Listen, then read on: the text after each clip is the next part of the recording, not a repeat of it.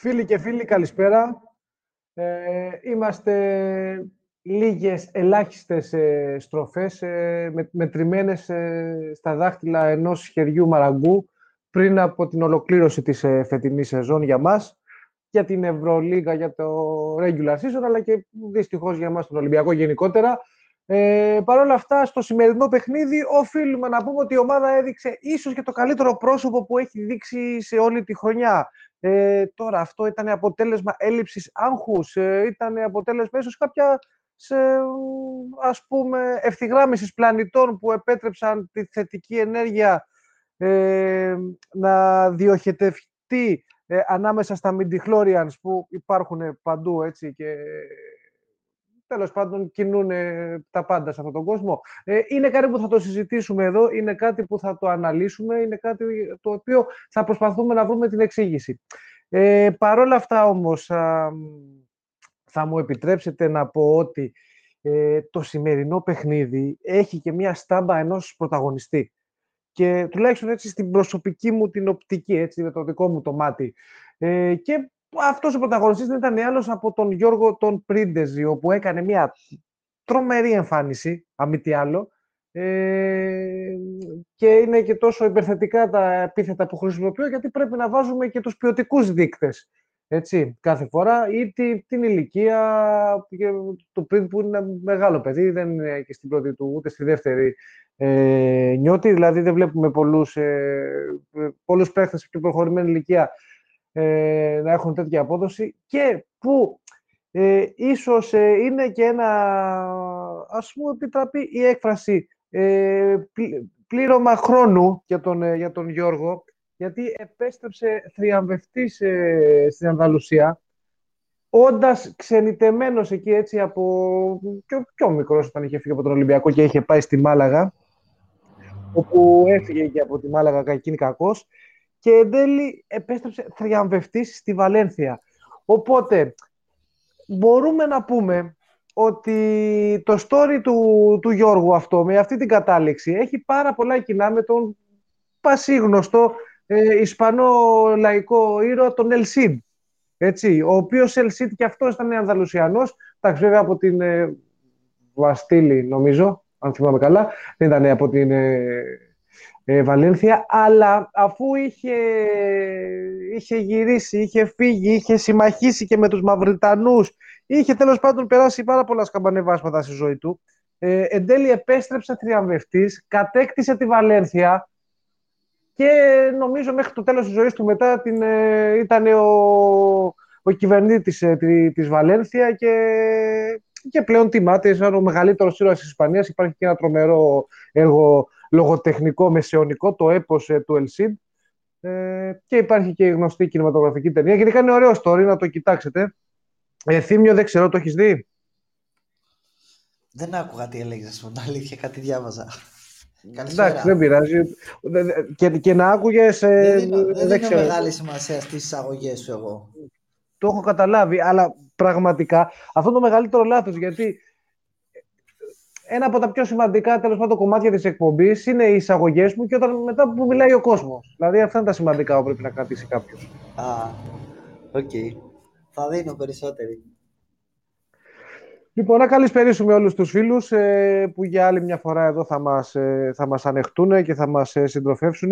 Παρόλο που η ώρα είναι προχωρημένη, θα μου, θα μου επιτρέψετε να πω ότι σήμερα ελέω της προχωρημένης ώρας και επειδή έχουμε και διπλή αγωνιστική, οπότε και την Παρασκευή θα είναι πάλι σε προχωρημένη ώρα η εκπομπή, νομίζω ότι θα το κάνουμε λίγο πιο συμπτυγμένο το σημερινό aperitif, δηλαδή κάπου σε μια μισά ώρα θα το, θα το ολοκληρώσουμε. Γιατί έχουμε και δουλειές αύριο και πρέπει να πάμε λίγο φρέσκοι, έτσι. Ε, καλησπερίζουμε τα παιδιά, καλησπερίζουμε το, ο Κώστας ε, είναι εδώ, ο Red Dead 7, ε, ο Νάπο είναι εδώ, ε, γενικότερα όλος ο καλός ο κόσμος, ο Φιόρδ που, που ξεκίνησε και τα μηνύματα.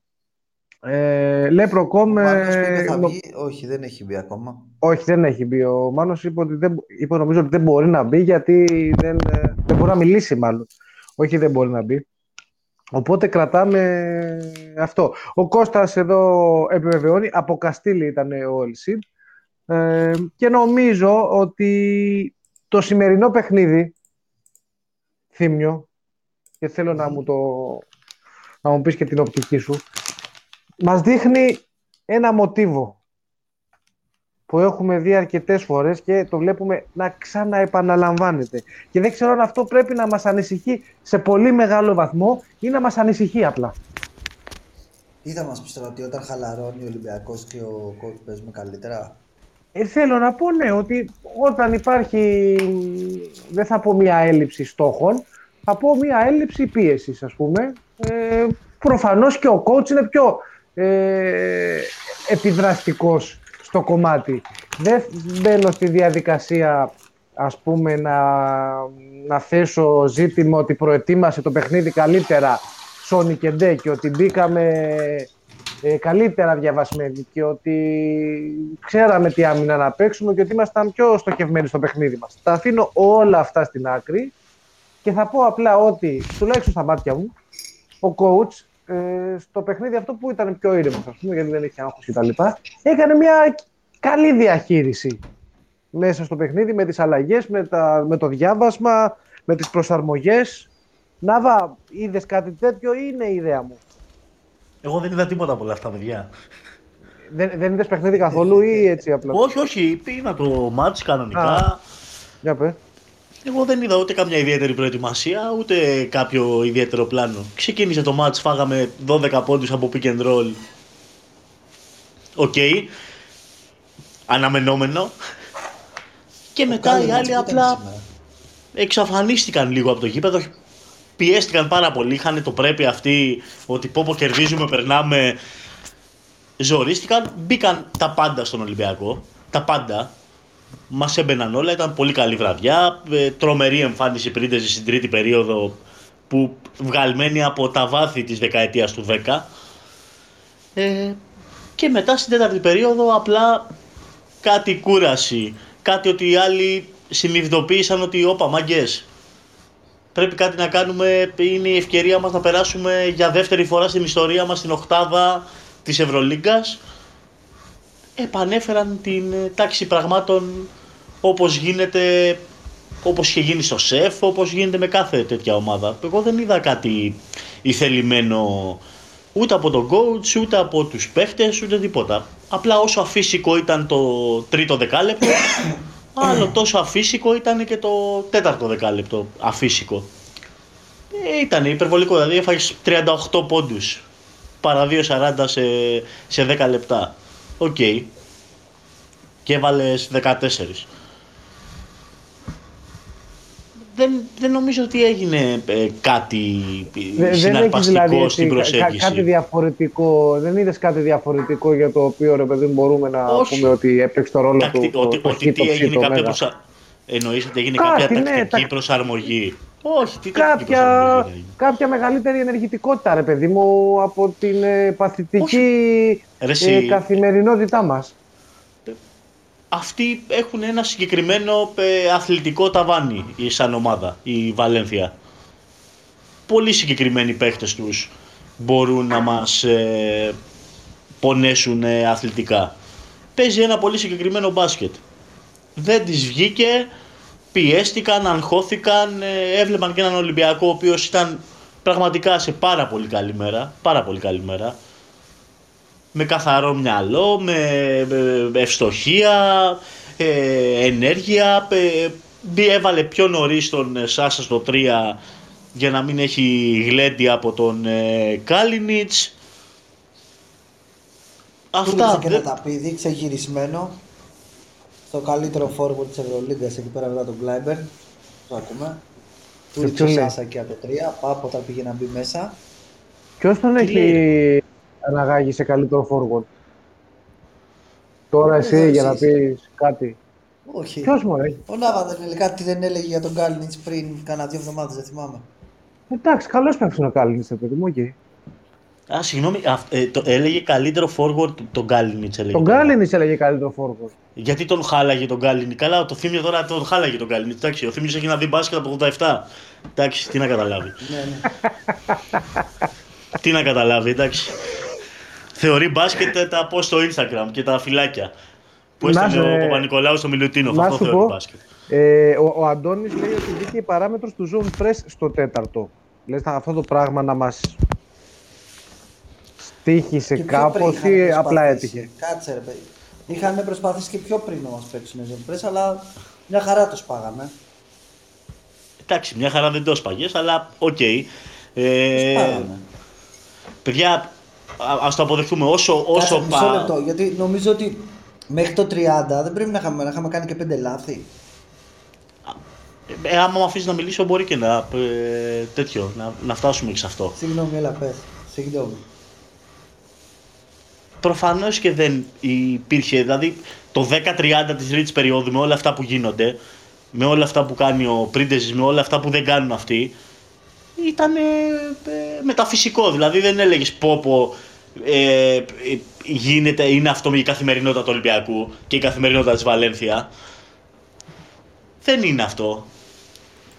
Ε, στο τέταρτο δεκάλεπτο ξεκινάει και σε τρία λεπτά σου έχουν βάλει 12 πόντους. Ε, οκ. Θα, Ε, θα- να σου πω, αυτό είναι θα έπρεπε... καθημερινότητα. Έχει ξανασυμβεί Να- στον Ολυμπιακό αυτό. Έχει ξανασυμβεί. Έχει ξανασυμβεί, Να μην κάνω πάμε μια- μακριά. Την προηγούμενη Να κάνω μια εβδομάδα, ερώτηση. Την προηγούμενη εβδομάδα που ο Χαλκέντερος Ολυμπιακός που των δεύτερων ημιχρόνων που παίζει μπασκετάρα και το γύρισε και μάσαγε σίδερα. Τρία λεπτά μπάσκετ έπαιξε η, η Φενέρ. Τρία λεπτά zone press. Τρία λεπτά κούμπησε την μπάλα στον Πιέτ και πήγε στους 15 πόντους η διαφορά. Απλά το, το αναφέρω γιατί ήταν τόσο μεγάλη αντεπίθεση του Ολυμπιακού που ήλεγξε το μάτς και τέτοιο που οκ, τα ξεχνάς αυτά. Έχει ξαναγίνει με τον Ολυμπιακό αυτό. Έχει ξαναγίνει άπειρες φορές. Και άπειρες φορές έχει ξαναγίνει αυτό, να... δείχνει, να- αυτό δείχνει ότι είμαστε και μια ομάδα που είναι ανισόρροπη, με την, όχι με την έννοια την πνευματική, με την έννοια την καθαρά αγωνιστική, ρε παιδί μου. Δεν το πάω σε Ρε παιδιά, πνευματικότητα είμαστε μια και ομάδα σε- η οποία την παίζει όπως λέει ο Αντώνης zone press 10 κατοχές και στις 9 κατοχές την μπάλα θα βρεθεί να την κατεβάσει ο, ο power forward, ο center, ο φροντιστής και δεν θα υπάρξει μια προσπάθεια να, η- ο, ο καλός χειριστής ή ο, ή ο δεύτερος χειριστής της ομάδας να είναι κάπου κοντά για να πάρει το, το, το σπάσιμο από τον ε, playmaker που πιέζεται. Ε, προφανώς και είναι θέμα δουλειάς. Και δεν είναι τώρα θέμα άρνησης ε, ε, των παιχτών, ε, το να τ' άλλο. Ε, είναι, είναι, είναι απόρρια μη δουλειάς. Δεν έχει δουλευτεί αυτό. Τι να κάνουμε, δεν έχει το συγκεκριμένο αυτοματισμό η ομάδα. Ε, να ρωτήσω λίγο, στο, επειδή το συζητάνε και εδώ οι φίλοι στα μηνύματα, ε, σχετικά με το τέταρτο δεκάλεπτο και την τεράστια διαφορά που χάθηκε και μας πήραν αμπάλες και τα λοιπά. Ε, θα έπρεπε να πάρει κάποιο time, ας πούμε, ο coach, καπάκια. Πήρε, ε, μωρέ, πήρε τώρα. ένα time. Πήρε. Μα πήρε, θα ρε, έπρεπε πήρε, να πάρει. ρε, λες, πήρε, ναι. ρε. Βρε, πήρε, Πήρε, ρε, αυτό φίλε. λέω. Πήρε. ναι, Εντάξει, πήρε. παιδιά, δύο Συνέχισε. time out. Ο άνθρωπος δύο time out έχει. Δηλαδή, πού Ναι, ήξερε και- τι θα γίνει πιο μετά. Το κρατάς και για λίγο πιο μετά. Εντάξει. Οκ. Μην τα πούμε. Πήρε, Να- time out πήρε. Να άλλαζε κάτι, ξέρω εγώ. Ε, δηλαδή, τι να αλλάξει. Ρε, παιδιά, να αλλάξει κάτι Παράδειγμα, ποιος, α- Δεν ξέρω, ρε παιδί μου. Παράδειγμα, βλέπεις μια, ε, μια κατηφόρα μεγάλη. Πήρες ένα time. Αυτή η κατηφόρα συνεχίζει. Έβαλε το Δεν ξέρω. Σπανούλη μέσα, έβαλε δεύτερο χειριστή. Χαμήλωσε, έβαλε και το Λαρεντζάκη. Ε, Εντάξει, τι, ε, α- με αυτούς πιστεύει. Το Χάρισον σήμερα τον, ε, δεν τον έβαλε το παιδί και σωστά δεν τον έβαλε. Ε, ποιον άλλον έχει; Ό,τι είχε, τα έβαλε. Ό,τι μπορούσε, έκανε. Οκ, μην μην το Γιώργος πάμε εκεί τώρα. ρωτάει. Ο Χάρισον δεν ήταν δωδεκάδα. Α, Όχι, αυτός, ήταν ναι, εκτός. δεν. Ναι, αυτό δεν, Ε, δεν είχε άλλους. Ποιος θα βάλει, αυτούς είχε.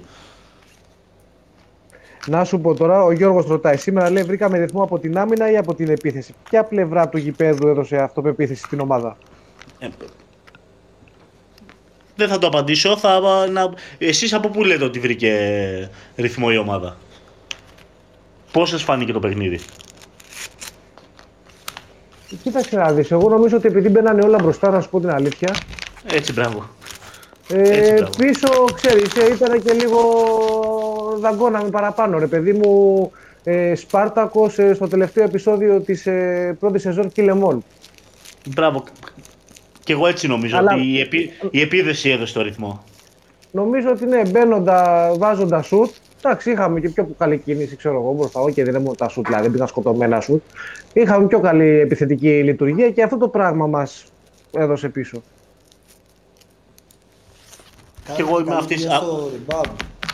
Αυτής της άποψης είναι. Ακριβώς αυτής. Θύμιο, εσύ τι, τι λες; ότι κάναμε και καλή δουλειά στο rebound. Ήμασταν καλοί δηλαδή. Επειδή δεν έχουμε και ύψος, το ύψος που λέμε, γενικά, ήμασταν καλοί στο rebound σήμερα. Νομίζω παραπάνω πέρα πήραμε. Κλασικά ο Βεζέγκοφ πολύ καλός στο rebound. Ναι. Ε, αυτά. Α, Εντάξει, σίγουρα, ναι, όχι, και εγώ συμφωνώ από την επίθεση πήραμε ρυθμό, ρε παιδιά. Εντάξει. Οκ, και αυτή γενικά Α- ήταν ανάλυση άστοχη, δεν είναι θύμιου, ότι- ανα, ανάλυση θύμιου μου θυμίζει Δεν το έκανα σκορπιό τον, ανάλυση, αλ- πήγα να τον συμπληρώσω αλέφαντο να κάτι. πούμε. Δεν πήγα να κάνω ανάλυση, πήγα να συμπληρώσω κάτι, συμφωνώ με αυτό που λέτε. Αμέσως. Ε, να ρωτήσω τον, τον Κουφό, πώς τον είδαμε σήμερα. Ήταν λίγο βελτιωμένος μου φάνηκε. Έτσι λίγο κα- κατα, κάτι καλύτερος. καταπληκτικός. ε. Καταπληκτικός. Έφα, έφαγε παέγια, του άρεσε το μεσημέρι. και ήταν καταπληκτικός. Μην, μην είσαι προβοκάτορας. Ο άνθρωπος υ- υπάρχει η σεβαστή πιθανότητα να είναι, να, να είναι εδώ του χρόνου. Με το Ναι, κατάλληλο μωρέ, κασέ και το κατάλληλο ρόλο. Οφείλουμε να νιώσει ευπρόσδεκτος. Θα μας τα απαντήσει όλα αυτά ο Θήμιος που ξέρει τα της ομάδας, να μας πει την άποψη. Τι δεν σκέφτεται τα στην ξέρω. ομάδα. Διαισθητικά πάω, δεν τα ξέρω. Και Διαισθητικά. δεν πιστεύω ότι υπάρχει περίπτωση να μείνει ο κουφός. Α, Ωραία, να το, τελείωσε. Άρα Οπότε μπορώ να λέω μίλησε τι ήδη. θέλω. Έτσι. Μίλησε η διοίκηση, κατάλαβα. Ψάχτε να βρείτε, ψάχτε να βρείτε τον, ε, το άλλο πεντάρι που θα πάρουμε. Καλά, διαισθητικά μιλάω, μη λέμε ότι θέλουμε. Ο- Καλά, δεν πείθεις Ναι, κανέναν ναι. τώρα, σε ξέρουμε. Καλά, εντάξει. Ο Λέπροκομ πάντως μας λέει ότι μια χαρά τον μάτσα ρε, τον ε, Τόμπι ο Κουφός. Τον πολύ διαφημισμένο Τόμπι. Καλά, Πολύ σι- σιγά το, συνδετές. Πολύ... Ρε μαλάκα, τι Σιγά τραβάμε το- ρε φίλε. σιγά το Χακίμ της Ανδαλουσίας. ο Ρε, Τόμπι. εσύ, για τον Ναβάχο το λέω, που μας τον έχει αναφέρει πέντε φορές τον Τόμπι. Ρε τον μαλάκα, Τόμπι. τον- ρε, ρε Θημιό, ρε Θημιό, ο Τον Τόπι έχει σου βάλε αναφέρει- Έλα, αγόρι μου. 8 πόντους σου βάλες σε 3 λεπτά στην αρχή. Τον έψαχνες. Τι μου λες τώρα, τι μου λες τώρα; Ο Τόμπι έβαλε, ο Τόμπι έβαλε τέσσερις συνολικά. Σου βάλε στην αρχή τον έψαχνες σαν ρολαρίσματα. Τι, μου, τι Και θες να μου Τέσσερις πεις; πόντους Που- έβαλε. Και Τέσσερις με, αυ- πόντους έβαλε. και με αυτό Όλο τον παιχνίδι. Ντόμπι λοιπόν, με αυτό τον Ντόμπι τον πολύ διαφημισμένο, που δεν είναι για, λοιπόν, για Από τα εσένα. δεδομένα σου, ε, ναι, αυτή η ομάδα διεκδικεί οχτάδα. Εσύ που έχεις τους παιχταράδες, τον επόμενο Χάινς και τον ε, προηγούμενο Μπίρτς, ε, είσαι, παλεύεις για την 13η θέση. Νιώθεις ικανοποιημένος, Πρόσεξε. είναι καλύτερο; Καταρχήν δεν παλεύω για 13η θέση, είμαι 12ος. Ένα. Ε, α, Λέγε, Δεύτερον, λέγε ρε έχω- Αλάνη, Έχω λέγε ρε πολύ Αλάνη. σοβαρές απουσίες όλη τη χρονιά. ποιες είναι οι πολύ Και σοβαρές τρίτον, απουσίες αυτό που τώρα, θέλω πάλι, Να πω, αυτό που θέλω να πω, αυτό Ναι. που θέλω να πω ναι, και όπως το έχω ξαναπεί, ναι. είναι ότι αγωνιστικά, δηλαδή από θέματα χαρακτηριστικά παιχτών και ποιότητας, δεν είμαστε τόσο πίσω ας πούμε από ομάδες όπως τη Βαλέρτα σε καμία περίπτωση. Και τα έχουμε ξαναπεί. Το πρόβλημα είναι πρώτα απ' όλα μη αγωνιστικό. Μη αγωνιστικό είναι το πρόβλημα. Μη αγωνιστικό Ναι. είναι. Ναι, ναι. Οκ. Είναι, ίσως είναι το πρόβλημα ότι έχουμε παίχτες που δεν παίζουν αλλαγές αλλά παίζουμε άμυνα με αλλαγές. Ί- Ίσως να είναι μη αγωνιστικό αυτό το θέμα. Λοιπόν, Τι και πι- τι αυτό πιστεύεις; Το, αυτό το σχόλιο, θα σου πω, αυτό το σχόλιο τώρα του Νάβα το προβοκατόρικο είναι ε, το μαντίλι που πέφτει για να αρχίσουμε να καλούμε τον κόσμο να, να κάνει κολλήν και να, να τοποθετηθεί γιατί σας είπα σήμερα θα είναι μια μισάωρο το, το απεριτήφ, οπότε θα αρχίσουμε να βγάζουμε γραμμές πιο νωρίς, να μιλήσουμε κάπως λιγότερο ο καθένας για να προλάβουμε να βγουν περισσότεροι γιατί τελειώνουν και τα απεριτήφ, έτσι δεν έχουμε και πολλά, αλλά δύο έχουμε. Συλλεκτικά θα γίνουν. Κάτσε ρε, θα θα βγαίνουμε και πιο μετά. Θα, Σου θα καλάρεσε. δούμε. ε. Σου καλάρεσε. δούμε. Δεν ξέρω τώρα, Όχι, θέλω βγαίνουμε να πιο έχω να σε μετά. πειράζω. Το απεριτήφ, άκουσα, ρε, το απεριτήφ εξυπηρετεί ένα συγκεκριμένο σκοπό. Είναι ε, η βαλβίδα αποσυμπίεσης που έχουμε μετά από τα παιχνίδια του Ολυμπιακού. Δεν είναι ούτε για κοινωνικό σχολιασμό, ε, ούτε για να καθόμαστε και να βλέπουμε for the love of the game ε, ε, Άκου. Final Four, ξέρω εγώ, και να μιλάμε. Επει- Τώρα, αν μιας επειδή στο τόσο όμως βγει στο- κάτι, οκ, το βλέπουμε. Στο 75% του χρόνου ασχολούμαστε λιγότερο από το αγωνιστικό, τουλάχιστον μέχρι στιγμής. και με άλλα πράγματα και επειδή θα έχουμε πάρα πολλά πράγματα να σχολιάσουμε. Αφού Oh. Κάνεις μεγάλο Κα- λάθος. oh. Κάνεις, Θα δοθούν μια κάνεις φόρμα. μεγάλο λάθος. Ό,τι Καλοκαίρι- συζήτηση κάνουμε, Καλά, Θα Ρίτσαρντ. αναλάβω εγώ, θα, θα βγάζω το Μάνο, θα βγάζω εγώ τον Μάνο ε, σε εβδομαδιαία να μας αναλύει παίχτες και, Και να μας Excel. λέει ο Φίλμαν τι πρέπει, τι πρέπει να ε, τι πάρει να σου λέει, Ολυμπιακός κάθε, στην κάθε Παπαδέσπο εβδομάδα και για τον τα Excel. Pierre Jackson θα σου λέει και για τον, ε, για τον Adams και για τον ε, Μπρόικοφ. Αυτό σου λέει κάθε εβδομάδα. το Ανανεώνει Λούπα. συνέχεια το site τη- της ΑΣ και της El País για να δει αν υπέγραψε η Real τον Darius Adams. Φήμες λένε ότι έχει προπαραγγείλει και τη φανέλα του. Ωραία ιδέα. Ολυγκριακός θα κάνουμε απαιτητής με υποθετικά παιχνίδια και θα κάνουμε μανούρες. Θα φτιάχνουμε αποτελέσματα στο μυαλό μας, ξέρω εγώ. Φάνταση. Φάνταση απαιτητή. Ελγκρέκο μπορείς να, να βγεις έτσι να κάνεις και το ποδαρικό σήμερα γιατί έχεις λείψει τώρα εδώ και αρκετές εκπομπές έχεις να πάρεις. Οπότε νομίζω ότι δικαιωματικά πρέπει να τοποθετηθείς. Ε, και δημοσίως, ας πούμε. Ο Redbound μας γράφει ότι θέλει τον Hunter, ο οποίος Hunter βγήκε ρεπορτάζ και καλά από το Ισραήλ ότι μένει ελεύθερος για να τον ανανεώσει ο, ο Τσατσάρας. Ε, θα ήταν ε, νομίζω ιδανικός δεύτερος ο Hunter, αλλά φοβάμαι ότι θα, άμα έρθει θα είναι για πρώτος.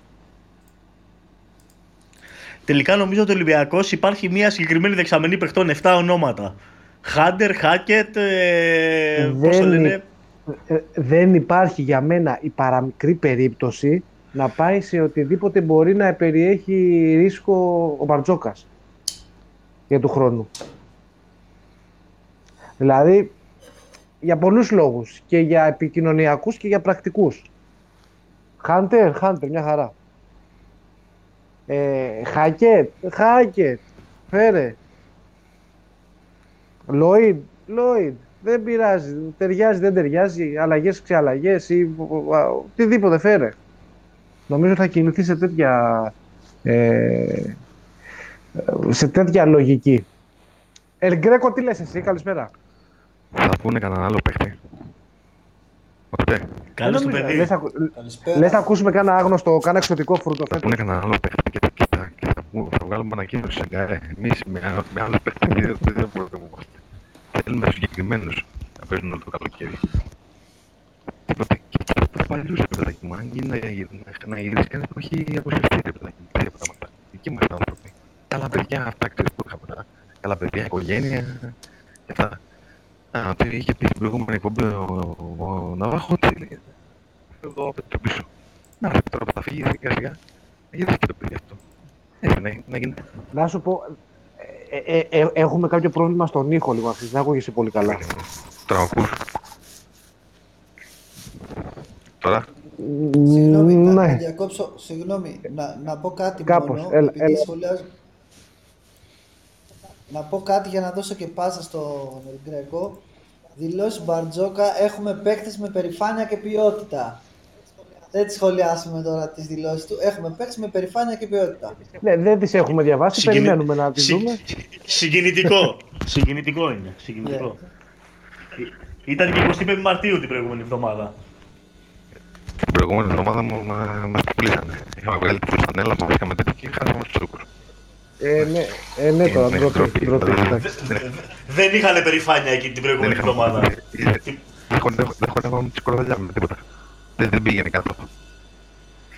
Ε, τίποτα, εγώ πήρα να να πούμε καλησπέρα. Τίποτα, δεν θέλω να μιλήσω ούτε επί του παιχνιδιού, ούτε τεχνικά, ούτε τίποτα. Ούτε ότι νομίζω ότι και αυτή η Βαλένθια πέταξε απόψε ότι ε, δικαίως δεν πήγε στα play-off. Δηλαδή, παίζει στο τέλος τους σου χαρτί με μια ομάδα να σου- Με, με ποιον, τώρα με τον Ολυμπιακό; όχι, ρε παιδί μου, με- με- με μια ομάδα α- α- αδιάφορη στο- στα όρια της αποδιάλυσης. Αλλά τέλος πάντων, ε, τι- το αντίο στη- εν όψει της σεζόν, Κάνουν refresh το Booking για να δουν κρατήσεις για το καλοκαίρι. ακριβώς, ακριβώς. Έχουν, έχουν μπει στη διαδικασία, ψάχνουν ε, ε, ε, ξενοδοχεία και, και οι άλλοι είχαν- καταφέραν και είχαν 30 30 πόντους. Δεν την περίοδο. Ε, Ήταν ε, μεγάλη Μπράβο Συγχαρητήρια. στον κύριο Πρόσανα, ο- απόψε ε, έδωσε, έδωσε ρεύμα. Εντάξει, αυτά την περίοδο είπαμε να τους κάνουμε εκεί ένα, ένα δώρο μπασκετ, αλλά εντάξει, πόσο ακόμα να κάνουμε. Δηλαδή φάγαμε 38 από τους εγώ, δεν θυμάμαι να έχει φάει και άλλη ομάδα 38 από σε μια περίοδο. Πήγαμε να κάνουμε και τώρα. Είχα, είχα μια τέτοια συζήτηση πραγματικά και εγώ δεν θυμάμαι να έχει φάει άλλη ομάδα 38 πόντους. Δηλαδή, στην φέτος πόσο φάγαμε σε μια περίοδο, 35 πόσο φάγαμε; Η δεύτερη περίοδο που 32, 33, 35 πόσο φάγαμε; Ναι, αλλά δεν έχει ξανασυμβεί αυτό. Ελγκρέκο, μην το ξαναπείς, δεν έχει ξανασυμβεί αυτό. Είπε κακός Δεν έχει ξανασυμβεί. Τα λέει ο Θήμιος. Δεν συμβαίνει. Με το Θήμιο δεν έχω.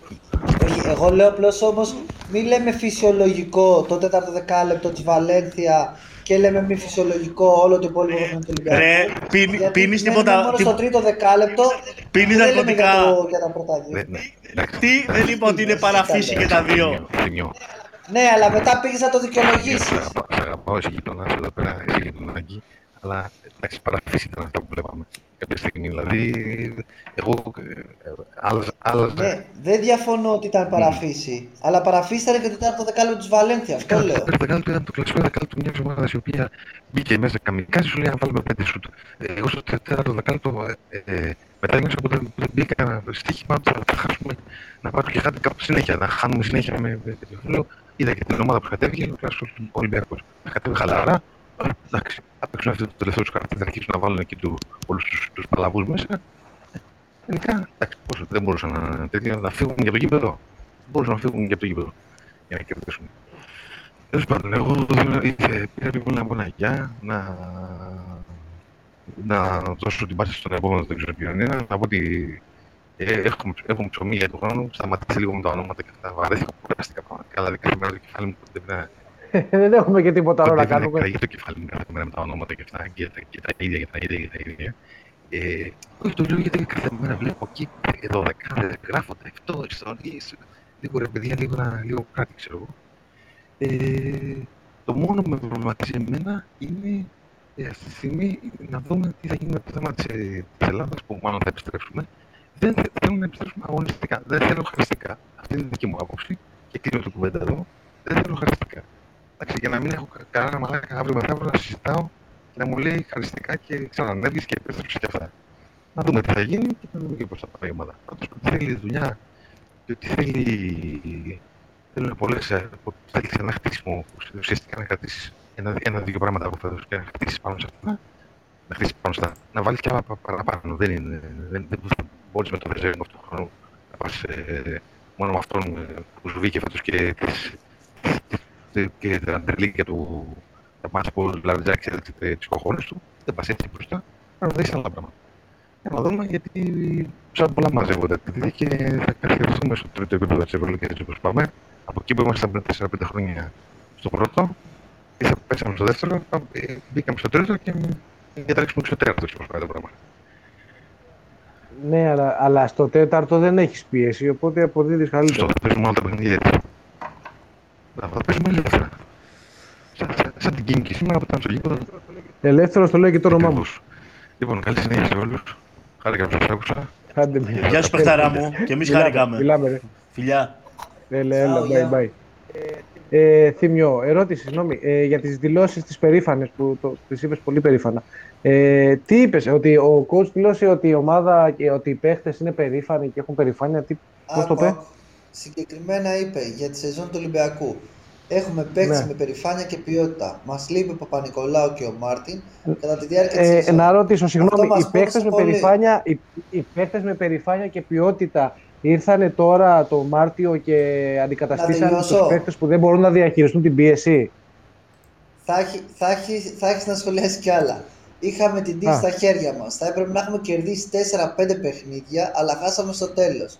Δεν μπορούμε να παραπονιόμαστε. Από κάθε σεζόν μαθαίνεις κάτι και για μας είναι σημαντικό να καταλάβουμε πώς είναι η EuroLeague. Δεν μπορείς να, την- να υποτιμάς καμιά ομάδα. Παίζεις Ωραία, τελικούς από ε, τον Οκτώβρη στη Άνω Λίγκα. τελεία να σχολιάζω Τελειώνω. λίγο αυτά που μου βγαίνουν Άνω Τελειώνω, τελεία, τελειώνω. σχολιάζω. Άλλη μια Θέλω να πρόταση. πούμε, είναι. Όχι, Άλλη μια περίμενε, πρόταση. όχι, θα μου την πεις μετά την πρόταση. Δηλαδή, συγγνώμη, έχουμε φτάσει 2021. Είμαστε ένα χρόνο στην πανδημία. Ο κότσι είναι από το 2013 με μια κούπα στο σπίτι του. Ο Ολυμπιακός παίζει 15 χρόνια όλοι μαζί παίζουν Ευρωλίγκα. Και τώρα θα μάθουμε την Ευρωλίγκα; Αυτό το 2021 πρέπει να μάθουμε την Ευρωλίγκα; Αυτό είναι δηλαδή το. το στάτους της ομάδας. Καλά. Για Δεν συνέχισε. λέει σαν οργανισμός. Ναι, και τελειώνει. Πραγματικά εκτιμώ την προσπάθεια των παικτών. Έχουν περηφάνεια Φαίνε- ποιότητα. Έχουμε καλή ομάδα. Αυτό, Για αυτή την 32 εκτίμηση, λεπτά coach, Ήταν πολύ καλό παιχνίδι για εμάς. αυτή την εκτίμηση, coach, την έχουν καταλάβει και 800 Παναγίες που έχει η Ελλάδα, πραγματικά.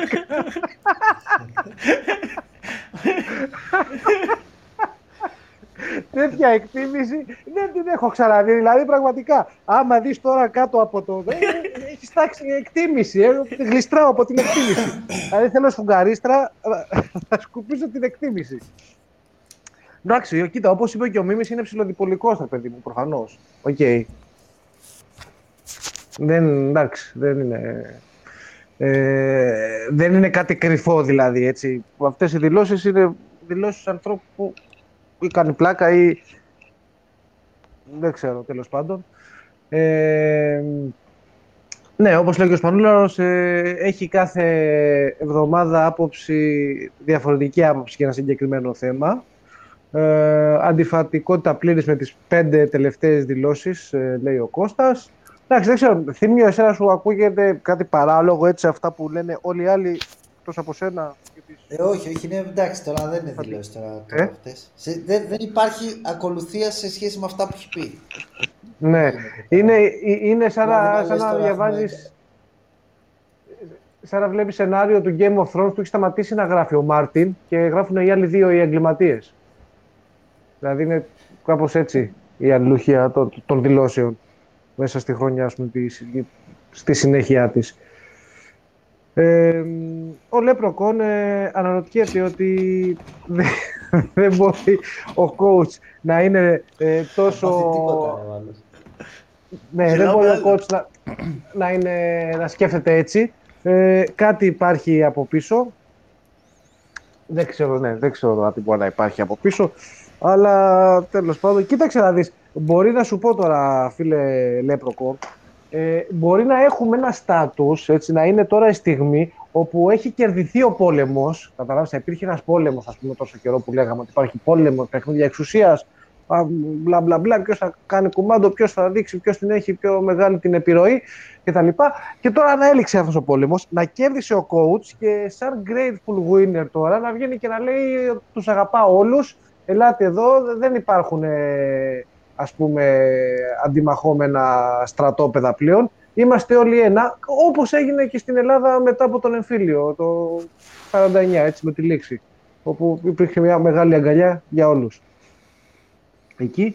Ε, ο φίλος μας ο Μηθραντήρ λέει, συμφωνώ απόλυτα με το άρθρο του Zero στο site προ διημέρου περίπου.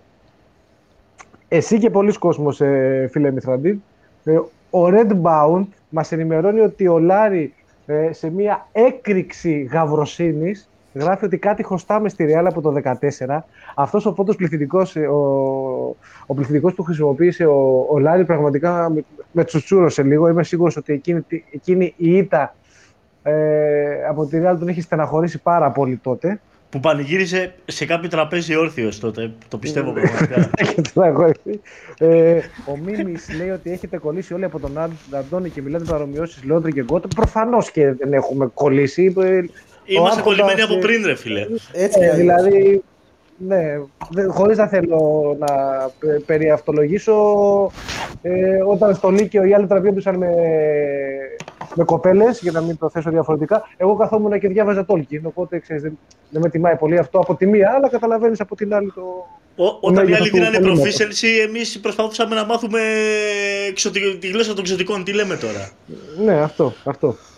Ε, ο Σκούρος ε, μας λέει, θέλω σχόλιο για το avatar του Θήμιου. Ε, Θήμιο, έχεις βάλει, ποιον έχεις βάλει τον... Ε, Γραφικό. Τον, Σα- Ε, δεν το- τον Σάσα έχεις Α, βάλει; Τον πιστεύεις Α, αυτό τον δεν παίχτη το και τον έχω έχεις βάλει, βάλει. δεν δηλαδή; ξέρω τι έγινε. Είχα φτιάξει, είχα φτιάξει ένα προφίλ όταν είχα κάνει εγώ την εκπομπή. Και τώρα δεν ξέρω τι έγινε. Πρέπει να έχω μπει με άλλο προφίλ μέσα. Δεν έχω το έχω κάνει επίτηδες. Να το πούμε. Ε, Αυτά έκανες και όταν έκανες την εκπομπή δεν ήξερες πώς έμπαινες, σε έπεφτε από εδώ, έπεφτε από εκεί. και αυτό γινόταν όλα. Ναι. Ναι, έτσι κάπως εξηγούνται δηλαδή, έτσι, δεν κάπως υπάρχει. έτσι. Αλλά.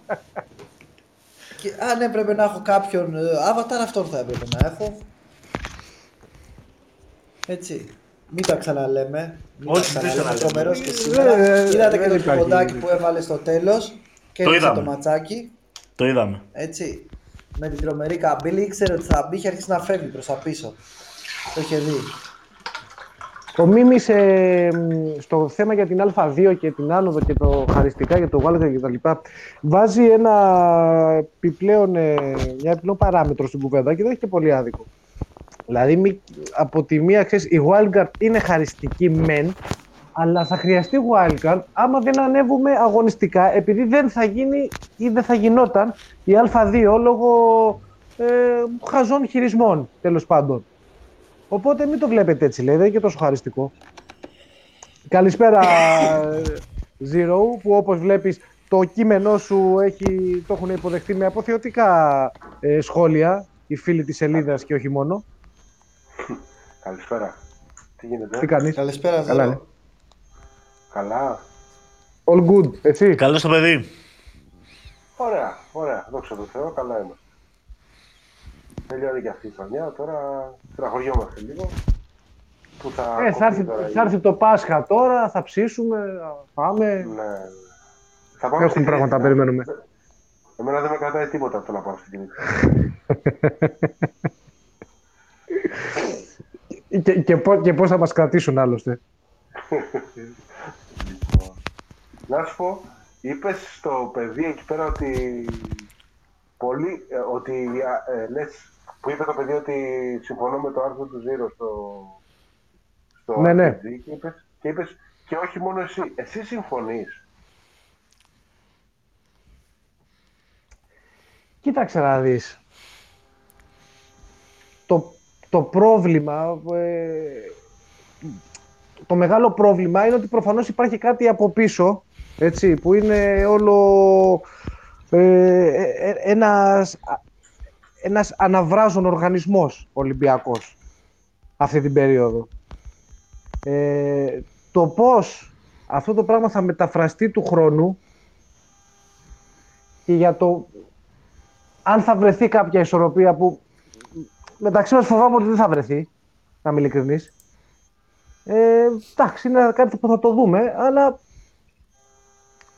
δεν νομίζω ότι θα καταφέρουμε, να σου πω την αλήθεια, με τον coach να βρούμε ηρεμία και άκρη στο τέρμα του τούνελ. Πού πιστεύεις ότι οφείλεται αυτό;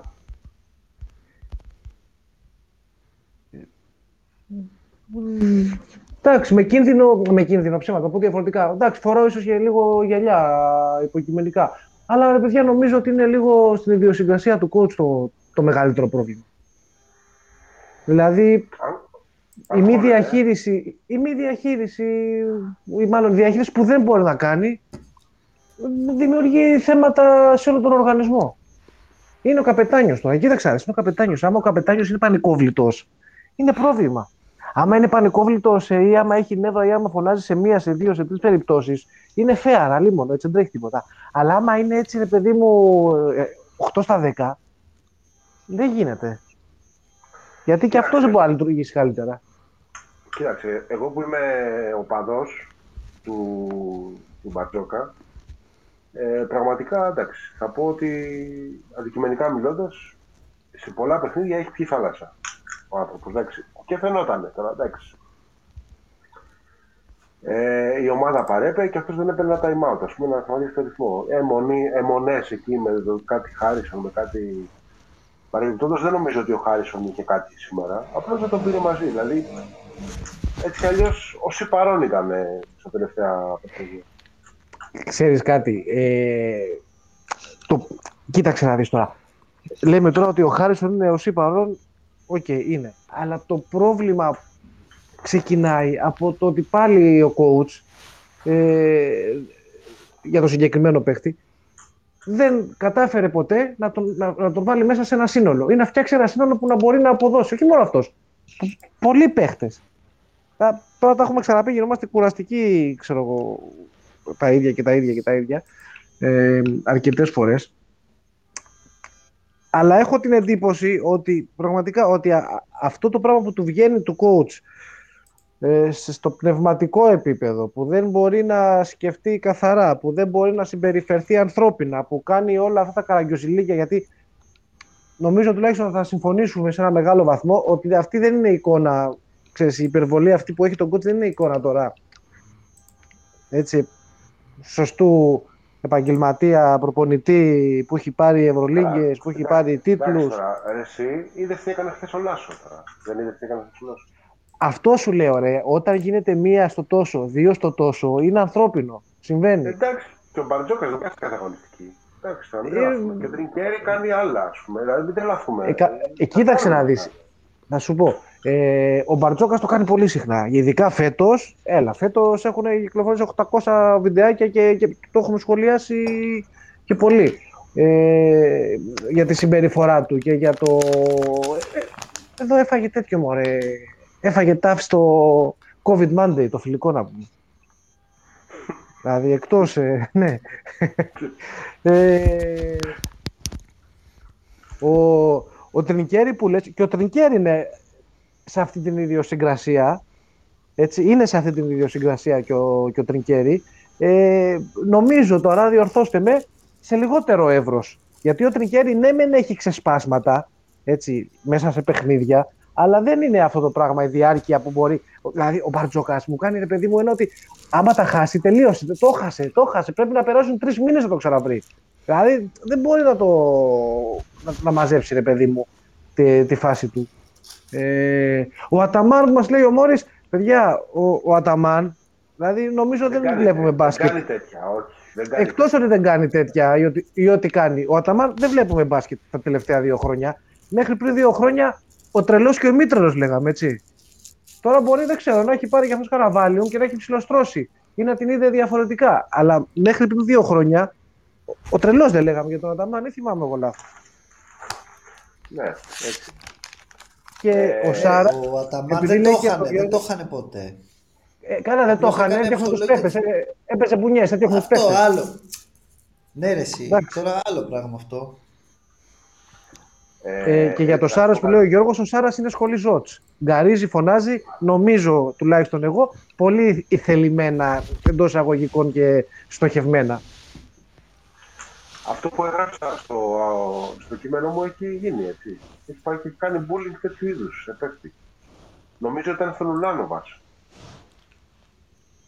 Ε, αυτό είναι, είναι σοβαρό πράγμα που έκανε. Έτσι. Έγραφε στο δουλαπάκι του χαρτί και έλεγε Είμαι παίκτη ενό εκατομμυρίου. Είναι σοβαρό bullying να το βλέπει όλη η ομάδα αυτό. Ε, καλά, εντάξει. Και ο άλλος βγήκε σε δηλώσεις και είπε ότι ε, το Νοέμβρη να δω με ποιους θα προχωρήσω. Ναι, κακό. Εντάξει. εντάξει.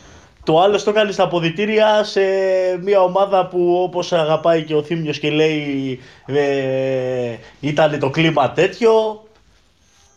Ε, προφανώς και, και γίνονται αυτά. Και υπάρχουν και φήμες ότι βγήκε και είπε κάποιον φέτος καπότα. Υπάρχει και αυτή η φήμη. Εντάξει τώρα αυτά.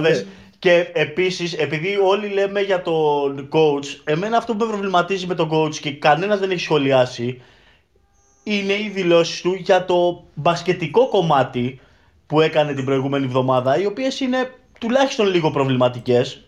Στα δικά μου μάτια, βέβαια, να μου πεις Νάβα, εσύ είσαι ένας ό,τι να είναι τύπος, ε, τίποτας και θα μιλήσεις τεχνικά. OK, okay, αλλά εμένα δεν μου προκύπτει από κάπου ότι όλοι παίζουν αλλαγές. Ότι αυτό είναι το συμπέρασμα που βγάζει ο coach βλέποντας την Ευρωλίγκα φέτος ότι όλοι παίζουν αλλαγές και αυτός είναι ο τρόπος ή ότι γυρνάει και μου λέει ότι έχουμε παίχτες και όποιος καταλαβαίνει ε, λίγο μπάσκετ ε, που δεν μπορούν να παίξουν αλλαγές. Ναι, προφανώς. Αλλά το ζήτημα είναι ποιος τους επέλεξε, εάν ήθελες να παίξεις αλλαγές, και αν δεν ήθελες να παίξεις αλλαγές και σωστά τους επέλεξες, τι πήγες στραβά και καταλήγεις να παίξει αλλαγές. 40 λεπτά. Εμένα αυτά με προβληματίζουν. Ότι... Σε αυτό έχεις έχεις δίκιο. Στο δίνω. Ότι τι απ' όλα ισχύει. Δηλαδή, ένας άνθρωπος ο οποίος είτε επειδή δεν δεν δίνω ούτε 1% πιθανότητα να έχει κάνει λάθος ανάγνωση. Πιστεύω ότι απλά έχει δημιουργήσει στο μυαλό του μια ε, ανάγνωση της πραγματικότητας που θέλει να τον δικαιώσει. Ζητάει δικαίωση και τη δίνει ο ίδιος στον εαυτό του. Εμένα αυτά με προβληματίζουν.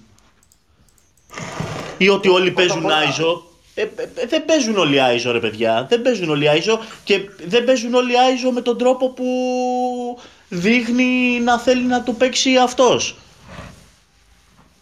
Το Άιζο από Άιζο ε, διαφέρει. Τέλος πάντων, ε, εμένα αυτά με προβληματίζουν. Ακόμα και οι συμπεριφορές, ε, ακόμα και όλα τα, μέχρι ένα βαθμό τα κατανοώ. Ε, με κάποια γελάω. Δεν, δεν πρόκειται να κάνω τέτοιο σχολιασμό για τον coach γιατί και ο Αταμάν πραγματικά έκανε τρέλες και τώρα προφανώς που έχει όλα τα εργαλεία που θέλει για να παίξει αυτό που φαντάζεται. Γιατί εγώ τον θεωρώ ε, περίπτωση Μπαρτζόκα και τον Αταμάν ότι με τα κατάλληλα εργαλεία θα παίξει μπασκετάρα, με τα ιδανικά εργαλεία. Άμα κάτι δεν του πάει καλά και αυτός θα τα κάνει. Θα εκραγεί και θα πει και θα κάνει και θα δείξει. Αλλά OK. Okay. Είπες όμως τη μαγική κουβέντα τώρα. Αν κάτι δεν του πάει καλά. Ε, ναι, άμα δεν του πάει καλά, τότε τι δεν του πάει καλά. Εδώ δεν του πήγε τίποτα καλά από τις επιλογές του αρχικά. Από τις επιλογές του αρχικά. Είναι μόνο, δεν, είναι, δεν είναι μόνο επιλογές του Ρενάβα. Ε, τι δεν είναι μόνο επιλογές του ρε Zero Τι, τι φταίει. Κοίταξε, ε, εγώ δεν θα αρχίσω τώρα τα, αυτά τα ε, εσωτερικά, τα κακό, τα ιστορίες, τα από εδώ, τα από εκεί, γιατί θα πιάσουμε τώρα και να δούμε ένα-ένα πάλι τα μάτς μέσα θα δούμε παιχνίδια που αυτοί που του πριονίζανε την καρέκλα τον σώσανε όταν ακόμα η ομάδα διεκδικούσε κάτι. Όχι τώρα που δεν διεκδικεί τίποτα. Γιατί στον Ερυθρό Αστέρα είχε πιει θάλασσα. Είχε πιει θάλασσα. Έπαιζε με την ίδια πεντάδα 18,5 λεπτά. Εγώ δεν είπα κάτι τέτοιο, δεν είπα κάτι εσωτερικό. Είπα ότι απλώς ένα αυτό πράγμα. Έχασε τον το Παπα-Νικολάου. Λίγο είναι. Καλά, τον έχασε τον Παπα-Νικολάου το Δεκέμβρη, παραμονής Χριστουγέννων και ε, ήξερε ότι το πρόγραμμα έχει 18 παιχνίδια τον, Γενά, τον Γενάρη. Δεν του προέκυψε, δεν έγινε κάτι απρόπτο. Θα έπρεπε να έχει ήξερε ότι θα χάσει όλη τη σεζόν. Μα ήξερε ότι θα λείψει όλο το ε, Γενάρη. Όλο το Γενάρη ήξερε ότι θα λείψει. Όλος ο Γενάρης ήταν η σεζόν. Όλος ο Γενάρης ήταν η σεζόν. Παιδιά, μην κοροϊδευόμαστε τώρα. Μην κοροϊδευόμαστε. Sorry, sorry. Εδώ να κάνουμε λίγο την. Να κάνω μια τέτοια. Ε, δεν ήταν μόνο ο Γενάρης. Εκτός ότι άντε και πας στο διάλογο, ήξερε ότι θα λείψει όλος ο Γενάρης. Ε, εντάξει, τώρα τι κάνει νιάο νιάο σε κεραμίδια. Που είχε ο άλλος τώρα κύλε στον Αφιένα και θα μου έπαιζε το φλεβάρι. Μην κοροϊδευόμαστε. Προφανώς και ξέρανε ότι δεν θα, τέτοιο, ότι δεν θα παίξει. Ότι θα τη χάσει τη χρονιά ο Πανικολάου. Μην λέμε τώρα μπουρδες. Εννοείται ότι το ξέραμε. Και για να μην λέμε τώρα και ό,τι θέλουμε, στον πρώτο τραυματισμό του πριν τη Φενέρ, γιατί στη Φενέρ έχει μπει νωρίτερα από το αναμενόμενο. Νωρίτερα από το αναμενόμενο, από την αρχική πρόβλεψη, θα έπρεπε να είχαν φροντίσει. και να είχε φροντίσει. Έχω τρελαθεί, έχω τρελαθεί γιατί πάμε τώρα να βγάλουμε. Δεν μιλάμε καθόλου για το μπασκετικό και πάμε να δημιουργήσουμε ένα κλίμα ό,τι να είναι. Να μιλήσουμε και λίγο για το άθλημα. Να, για αυτά που δεν παρουσιάζονται στο παρκέ και ε, δεν παρουσιάζονται στο παρκέ ε, σε όλη τη χρονιά. Δεν είναι ότι παρουσιάστηκαν κάποια στιγμή, δεν παρουσιάστηκαν. Και όταν το καλό φεγγάρι του Ολυμπιακού δεν παρουσιάστηκαν, δεν ήταν μπάσκετ αυτό που παίζει ο Ολυμπιακός. Άρα λοιπόν το επιμήθειο ποιο είναι, ρε φίλε; Ε, το επιμήθειο δεν ξέρω ποιο είναι. Εφόσον η ομάδα αποφασίσει να πάει μαζί του, οφείλει και ο coach και η ομάδα να τα βάλουν κάτω και να δουν τι ακριβώς χρειάζεται. Τι ακριβώς χρειάζεται. Γιατί δεν θα υπάρχουν δικαιολογίες την επόμενη σεζόν. Δεν θα υπάρχουν δικαιολογίες. Δεν θα στέκει καμία δικαιολογία. Οπότε αυτός και η ομάδα, η διοίκηση να αποφασίσουν τι ε, θέλουν να κάνουν. Να σου πω κάτι και, σε, και φέτος, σε καθαρά μπασκετικά να το δούμε όπως λέμε ρε παιδί και να αφήσουμε εκτός τα υπόλοιπα όχι, δεν υπάρχει καμία δικαιολογία για αυτό το, το έκτρωμα που βλέπουμε φέτος. Έτσι. Ε, γιατί, παιδιά, να βάλουμε λίγο στη ζυγαριά ότι είμαστε μια ομάδα που είχε 5-6 μέρες τη βδομάδα να κάνει προπονήσεις. Και είμαστε μια ομάδα που οργανώναμε την επόμενή μας μέρα από πέρσι το Γενάρη. Δηλαδή, έχουμε όχι του κόσμου τα, πώς πω, ε, ένα χαλί κόκκινο στρωμένο, ας πούμε, ήταν από πέρσι για να κάνει ο coach την ομάδα όσο πιο ε, στα μέτρα του γινότανε. Και είδαμε αυτό το πράγμα φέτος, έτσι. Μπασκετικά πράγμα. Άστα όλα τα άλλα, άστα πας στο διάλο. Μπασκετικά είδαμε αυτό το πράγμα, δεν είδαμε τίποτα μέσα. Είδαμε παίχτες που τους βγάλαμε ανίκανους ε, σε δύο-τρεις μήνες. Είτε πνευματικά είτε αγωνιστικά. Δηλαδή Άρα αυτά... λοιπόν, καλύτερα Εγώ να- σου είπα. Και, όχι, εγώ να προσθέσω Για- και κάτι ακόμα. Γιατί μένουμε στα, σε αυτό το πολύ το γλυκανάλατο, το ελληνικό, ο Ολυμπιακός που βγαίνει ψυχολογικά προετοίμαστος στα πρώτα ημίχρονα. Και εγώ θα το θέσω αλλιώς. Και γιατί δεν σκεφτόμαστε ότι ο Ολυμπιακός βγαίνει αδιάβαστος και δεν, έχει, και δεν ξέρει τι έχει να αντιμετωπίσει και μαθαίνει τον αντίπαλό του στα πρώτα ημίχρονα; Γιατί δεν το λέμε αυτό, γιατί δεν δίνουμε αυτή την πιθανότητα; Είναι τόσο... Δηλαδή τώρα φτάσαμε. Το γεμάτο σεφ μας πειράζει. Το άδειο σεφ μας πειράζει. Ε, τελικά να φύγουμε από το σεφ. Να παίζουμε όλα τα παιχνίδια εκτός. Δηλαδή εκεί έχουμε φτάσει φέτος. Ότι φέτος μας πειράζει το άδειο δύο σεφ. Όταν είχε κόσμο μας πειράζει το γεμάτο σεφ. Ε, τι, τι συμβαίνει; Μήπως είναι άλλο το πρόβλημα; Δεν μας κάνει εντύπωση Ποιος μίλησε αυτό. για άδειο σεφ; Ποιος μίλησε για άδειο σεφ; Ποιος- Τι ποιος μίλησε για άδειο σεφ; Τι ποιος μίλησε για άδειο σεφ; Τι Ότι είναι επηρεάστηκε η πρόβλημα ομάδα, άδειο ότι δεν βρίσκει ρυθμό λόγω του άδειου σεφ και τα σχετικά. Όλα τα όμορφα. Λες και όλοι οι υπόλοιποι παίζουν με 75.000 κόσμο. Ποιος τα έλεγε αυτά μας τώρα, εντάξει. Κοίταξε, να δεις, πολλές δικαιολογίες έχουμε χρησιμοποιήσει αυτό το χρόνο και συνεχίζουμε και χρησιμοποιούμε δικαιολογίες. Βλέπουμε και τριγύρω τι μπορεί να μας βολεύει και το χρησιμοποιούμε. Άμα, όπως θα συζητάγαμε πιο νωρίς σήμερα μεταξύ μας, άμα μείνει έξω η Real, θα είναι μια ωραία δικαιολογία. Ορίστε, εδώ έμεινε η Real με τόσο μεγάλο budget. Εντάξει, για μας κάνετε έτσι.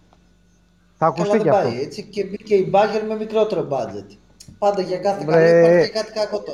Ναι, εντάξει, εγώ, εγώ σου λέω τώρα τι θα τέτοιο. Εγώ σου λέω τώρα τι θα, τι θα ακουστεί. Ε, αλλά Zero που λες τι πρέπει να γίνει. Εμένα η γνώμη μου είναι ότι ναι, πρέπει να φύγει ο coach. Ναι, Πρέπει να φύγει γιατί εγώ προσωπικά δεν εμπιστεύομαι ότι του χρόνου θα δούμε κάτι ιδιαίτερα διαφορετικό. Ή να το πω καλύτερα, δεν θα δούμε αυτό που πρέπει να δούμε όταν ε, αρχίσουν και, και καίνε τα παιχνίδια. Και επειδή του χρόνου, παιδιά, θα έχουμε ένα do or die τίτλο που θα πρέπει να πάρουμε. Άμα δεν τον πάρουμε, θα είναι μεγάλη καταστροφή σε πολλά επίπεδα. Ε, και δεν εμπιστεύομαι, ρε παιδιά, τον coach. Sorry κιόλας ότι θα είναι εκεί πνευματικά για να βοηθήσει την ομάδα και να την καθοδηγήσει σωστά. Όπως δυστυχώς Είσαι σίγουρος, είσαι σίγουρος γι' αυτό; ότι δεν θα το κάνει ή ότι θα είμαστε εκεί να το διεκδικήσουμε; Ότι δεν θα το κάνει. Ναι, είμαι σίγουρος. Είμαι άνθρωπος ε, που πιστεύει ε, πώς να σου πω, στη λογική, στα γεγονότα, στη στατιστική ας πούμε και σ- σε, σε απτά πράγματα. Δεν μπορώ να πιστέψω σε, σε πνευματικά και σε παραφυσικά. Όταν βλέπω ότι 4 στις 5 διαχειρήσεις τους σε σημαντικά μάτς είναι κουκουρούκου γιατί πίνει θάλασσα και όταν βλέπω ότι με το Βάζελο έχει χάσει από τον κάθε ε, το, από τον Μποχορίδη σε τρεις διαφορετικές ε, περιόδους της ζωής του Μποχορίδη, ε, χέσε με τώρα, ναι, γάμισε. Χέσε. Δεν τον εμπιστεύομαι καθόλου. Τι να, τον εμπιστεύεσαι εσείς, ε, παιδιά, ειλικρινά, ότι θα παίζουμε του χρόνου τελικούς Α1 με το Βάζελο και θα, και, και θα το πάρει, τον εμπιστεύεστε; Εγώ θέλω να του δώσω μια ευκαιρία, ναι. Εγώ προσωπικά. Εντάξει. Εντάξει, εντάξει, ναι, σε Το αυτό. θέμα Απλά σου λέω ότι εγώ. δεν είναι δεν- αν δεν τον εμπιστεύομαι, εμπιστευόμαστε παιδιά, εμείς. Το, το θέμα είναι αν τον εμπιστεύονται οι παίκτες. Έμα Πρόσεξε πώς να θα δεις. το πούμε. Εμείς συζητάμε, οπότε εμείς λέμε την άποψή μας, πρώτον. Και δεύτερον, Μ' άρεσε, αν τον εμπιστεύονται οι παίκτες, υπάρχει Ε, οι πολύ παίκτες μεγαλύτερη δεν πιθανότητα. φαίνεται ο ότι, Πα- ε, ότι έχουν και την καλύτερη σχέση τέλος πάντων. Μην πω άποψη, πες ό,τι θες. Ε, Ρε, Δεν εσύ. νομίζω ότι υπάρχει φέτος αυτό το feeling είναι μέσα στην δεδομένο, ομάδα. είναι δεδομένο ότι ο Μπαρτζόκας ξέρει πάρα, πάρα, πάρα, πάρα πολύ μπάσκετ. Είναι δεδομένο. Ε, δεν είναι, ξέρω εγώ. Ε, είναι, αυτό λέω. Επαγγελματία, ε, προφανώς. Ε, Προπονητής που έχει πάρει Ευρωλίγκα είναι. Ξέρει πολύ μπάσκετ το άνθρωπος, αλίμονο. Και έχει, έχει πάρει Ευρωλίγκα, έχει παρουσιάσει Ναι. και άλλες ομάδες στο επίπεδο της Ευρωλίγκας. Έχει, Εντάξει, έχει, είναι έχει. δεδομένο τώρα γιατί μου λες μπουρδες τώρα. Sorry, είναι δεδομένο ότι όποτε χρειάστηκε να δουλέψει σε πίεση, τα σκάτωσε. Όχι Κάτσε, μαμούσου ρε, του, εσύ, είναι τώρα, τι πάμε δεδομένο. τώρα, Τι να πούμε τώρα την Παρσελώνα εκείνη τη χρονιά; Όποτε, Ποιες ήταν οι σε χρονιές που είχε οποιαδήποτε πίεση; ομάδα, σε Ποιες οποιαδήποτε ήταν οι ομάδα χρονιές που είχε πίεση; Ποιε χρονιές είχε πίεση. Έπρεπε να πάρει πρωτάθλημα με τον Ολυμπιακό, τα σκάτωσε. Έπρεπε να πάρει ένα κολοκύπελο, τα σκάτωσε. Έπρεπε να, πάρει, να κάνει κάτι με την Παρσελώνα, τα σκάτωσε. Έπρεπε να φτιάξει μια Ωραία. ομάδα Τότε γιατί δεύτερη πέρσι το χρονιά. Φλεβάρι τον ήθελες; Δεύτερη χρονιά Γιατί με την πέρσι το Κίμκι. Φλεβάρι Γιατί την παρακάλεσες πρώτη να δεν τον έρθεις; περίμενε κανείς, τα σκάτωσε. Γιατί περίμενα ότι θα είναι διαφορετική η διαχείριση που θα έχει. Και το, και το περσινό Α. το εξάμεινο έδειξε ένα διαφορετικό πρόσωπο. Αλλά αυτό το χάλι που έχει δείξει φέτος δεν βλέπετε, ρε φίλε. Είναι χάλι τώρα. Τι να κάνουμε; Μα, να μα, ένα- μα αυτή τη το στιγμή πούτρα που χρησιμοποιείς από τη Μούρκα δικαιολογίες στην του ακριβά. παρελθόντος, ε, Όχι, δεν χρησιμοποιώ Ρε, εσύ. δικαιολογίες. Γεγονότα. Μόνο γεγονότα. Εγώ μιλάω μόνο με γεγονότα του γεγονότα. παρελθόντος. Τέλος. Όχι, Ρε, εσύ, γεγο- δεν γεγονότα διαφωνώ του σε αυτό που παρόντος. λες. Του παρόντος Δεν διαφωνώ σε αυτό αυτό που που λες. είδαμε φέτος, σου είπα. Ποιο Ρε, παιδιά, παρελθόν. δεν, δεν διαφωνώ σε αυτό Μοτίβο που λες, βλέπει. αλλά Και μη, μέσα στο μοτίβο. μη σου γίνομαι βάζω κουραστικός. πάντα που έχουμε δει. ένας προπονητής για να βγάλει και αυτά που έχει στο μυαλό του στο παρκέ πρέπει να τον εμπιστεύονται οι παίχτες του. Αν προσπαθείς να λύσεις άλλα θέματα πρώτα δεν θα μπορέσεις να βγάλεις τίποτα στο παρκέ. Θύμιο να το μεταφράσω εγώ αλλιώς δηλαδή. Να το, γιατί είμαι λίγο κακοπροαίρετο. Να το μεταφράσω; Μετέφρασε το. Άρα ξεκινάμε και λέμε ότι αν ο ομιγέννητο του χρόνου αποτύχει η ομάδα με τον coach Μπαρτζόκα, θα φταίει ο Σλούκας. Γιατί Σπανούλη δεν θα έχουμε. Όχι. Θα φταίει ο Ολυμπιακός που συνέχισε με τον Μπαρτζόκα. Εντάξει, οκ. Λοιπόν, να σας πω, επειδή έπαιρνε Αυτό τώρα λέω και ο, και ο, επειδή έπαιρνε και ο Μόρις και επειδή έχουμε ένα μισάωρο μπροστά μας, Να- δεν έχουμε να παιδιά, θα ακούσω δώσουμε το στο Μόρις. Zero λίγο να, να κλείσει. Έλα, Όχι, Zero. Θα, θα κλείσω λέγοντας ότι θέλω να ακούσω το Μόρι. Καλό βράδυ. Εντάξει, έλα, μιλάμε, ρε. Έλα, Άντε, γεια, bye. γεια. Γεια, γεια, γεια. Λοιπόν, ο Μόρις παίρνει το, ε, τη θέση του στους ε, Μπαρτζόκο Lovers. Μόρις, καλησπέρα. Γεια σας ρε παιδιά. Τι έγινε, δεν Γεια σου, κάνεις. Μωρίς. Γεια σου Μόρις. Ε, να ευχαριστηθούμε και ένα βράδυ ρε. Μην μας τρελαίνετε να πούμε. Ρε, να σου πω Έλα κάτι. πες τα. Πες τα με τους γκρίνιες. Ρε, ε, ε, δικαίως όλη τη χρονιά είμαστε μαυρίλα να πούμε, αλλά εντάξει, άμα κάνουμε και κανένα διπλό και κόβουμε ειδικά και την... Δεν μπορώ, ρε Μόρις, δεν Εντάξει. μπορώ. Βλέπω Να νίκη. πιούμε ένα ουίσκι ευχαριστημένοι ρε. Ρε φίλε, βλέπω νίκη, βλέπω νίκη και το ουίσκι που πίνω, ας πούμε, γιατί έχω βάλει και πίνω εδώ ένα ουίσκι. Και το ουίσκι που πίνω, το πίνω και λέω, ε ρε γάμο το κερατό μου ρε, πού στη Γιατί, ρε; Αν μην παίξουμε σαν άνθρωποι ένα χρόνο να πά- πάλι, τα, πάλι σκατά, πάλι απ' έξω, πάλι, δηλαδή με πιάνει το γαμό του. Με πιάνει το Εντάξει, γαμό του, και κατάλαβες. καταλαβα- Με και- πιάνει το κοίτα, να γαμό σου πω του. κα- Να σου πω κάτι. Ε, ε, πρέπει να, να μπούμε λίγο στη φάση της αποδοχής. Ε, και οι δύο πλευρές, γιατί καταλαβαίνω ότι δύο πλευρές υπάρχουν ας πούμε, στον κόσμο του Ολυμπιακού. Καλά τα λέτε εσείς, και αν, γιατί αν όλοι λειτουργούσατε σαν και εμάς, θα γινόμασταν Παναθηναϊκοί και θα ήμασταν 16η και θα τι ωραία, τι καλά, παίζει καλά ο Χεζόνια, παίζει καλά ο Βεζέγκο, αντίστοιχα θα λέγαμε. Μας έκανε δηλαδή- follow το Μαλέσκου. Ναι, Άλλος ναι. είναι ε, τον κα- Παναθηναϊκός. Καραγκιόζη, η, κρι- η- η- η κριτική και η πίεση στον Ολυμπιακό, ε, όταν θες να, να προοδεύεις, ε, πρέπει να, να λειτουργούν ε, ε, πολλαπλασιαστικά, δηλαδή να, να σε κάνουν πιο ισχυρό, πιο δυνατό. Τους παίχτες, τον προπονητή, τη διοίκηση. Καλά το κάνετε δηλαδή, δεν έχω θέμα. Απλά είμαστε και μερικοί που τα βλέπουμε αλλιώς. Και το κυριότερο, εντάξει, μερικές βραδιές, ας πούμε, να τις ευχαριστιόμαστε. Δηλαδή, σήμερα η ομάδα έχει παίξει καλό μπάσκετ. Ε, εγώ το περίμενα προσωπικά ε, για δύο λόγους. Και τους είδα και τους δύο λόγους στο παρκέ. Ο πρώτος είναι ο ρυθμός. Ε, ήταν συνέχεια του παιχνιδιού από, με τη Φενέρ, του δεύτερου μικρόνου με τη Φενέρ. Πολύ σημαντικό. Ε, και ο δεύτερος και ακόμα σημαντικότερος είναι ότι η πίεση και η απειρία της Βαλένθια. Η Βαλένθια δεν έχει μπει στο παιχνίδι. Ε, νομίζω ότι με ένα μαγικό τρόπο θα πάρει το μάτς. Και χτίζει ο Ολυμπιακός Εντάξει, σιγά σιγά. Η Βαλένθια έχει ξεχάσει ότι εκεί είναι εξοχικό μας, έτσι. Ναι, και, και αρχίζει και χτίζει ο Ολυμπιακός, παίζει απλό μπάσκετ, κάνει πράγματα που δεν τα έχουμε δει όλη τη χρονιά, αλλά τα έχουμε δει μάλλον σπασμωδικά και όχι με διάρκεια και σταθερά. Δηλαδή, ε, είδαμε πράγματα σήμερα που τα έχουμε ξαναδεί, αλλά όχι όσο θα έπρεπε. Πρώτη φορά, ας πούμε, παίζουμε πολύ καλά στο transition στην τρίτη περίοδο, αλλά στο πρώτο ημίχρονο είμαστε καλοί και στο set. Παίζουμε short roll με τον Πρίντεζη. Χτυπάμε. Το βάζει, τα βάζει. Τον μποστάρουμε, τα βάζει. Παίζουμε κάποια pick με τον Κουφό, μπαίνουν. Ο Έλις είναι πολύ καλός. Θα το επαναλάβω, παιδιά, για τον Έλλης. 300.000 παίρνει. Εγώ δεν λέω ότι είναι καλύτερος από το Μίκη, πώς τους λένε, τον Μπούκερ και τον ένα και τον άλλον, αλλά μιλάμε επί πραγματικών ε, καταστάσεων. Αν υπάρχει δυνατότητα, τράβα, φέρε, ναι, τον Ταβάρες, ξέρω εγώ. Εντάξει, αλλά κοίταξε, εγώ, δεν υπάρχει είναι... μόνο Ταβάρες και, και Έλλης. Δεν, δεν, δεν λέω, ρε παιδί, να πάρουμε δηλαδή έναν, έναν Έλλης στη θέση του Έλλης να πάρουμε, αρχικά κάποιον, να πάρουμε αρχικά κάποιον που να ξέρει να σκρινάρει, γιατί θέλουμε να παίζουμε αυτό το πράγμα και να, και να μπορεί να πιάσει την μπάλα όταν τη δίνει ο Λούκας. Βασικό.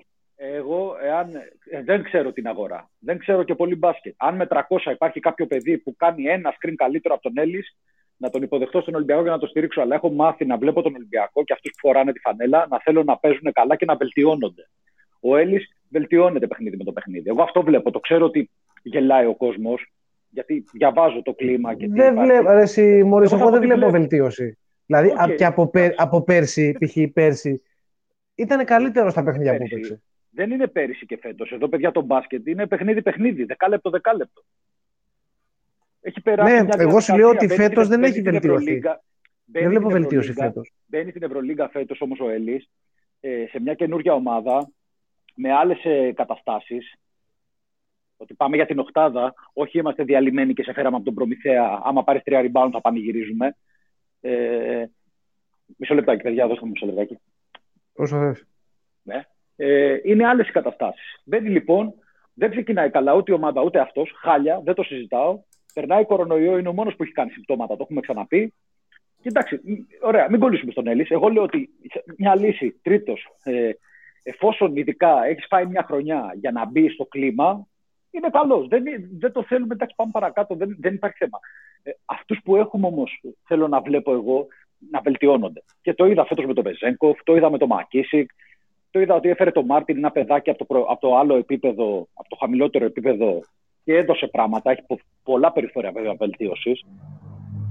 Είδαμε και πράγματα. Φέραμε το λαρετζάκι από πουθενά και έδωσε. Δηλαδή δεν είναι ότι βλέπουμε ένα έκτρωμα. Είναι πολύ βαρύ, είναι άδικο δεν είμαστε και καλοί. Είμαστε ένα κλικ πίσω από το να μπούμε στα play-off και να διεκδικήσουμε. Αλλά όχι και έκτρωμα. Νομίζω ότι Κοίταξε είναι... να δεις. Μιλάω, κοίτα, ε, εγώ μιλάω πάντα ό,τι κριτική κάνω, ό,τι σχόλια χρησιμοποιώ γενικότερα έτσι, όταν μιλάω για κάποιον, για κάποια, για, για κάποια ομάδα, για κάποιο κοινωνικό σύνολο, μιλάω τηρουμένων των αναλογιών έτσι, και αυτά που περιμένεις, αυτά που θα έπρεπε να είσαι και αυτά που βλέπεις.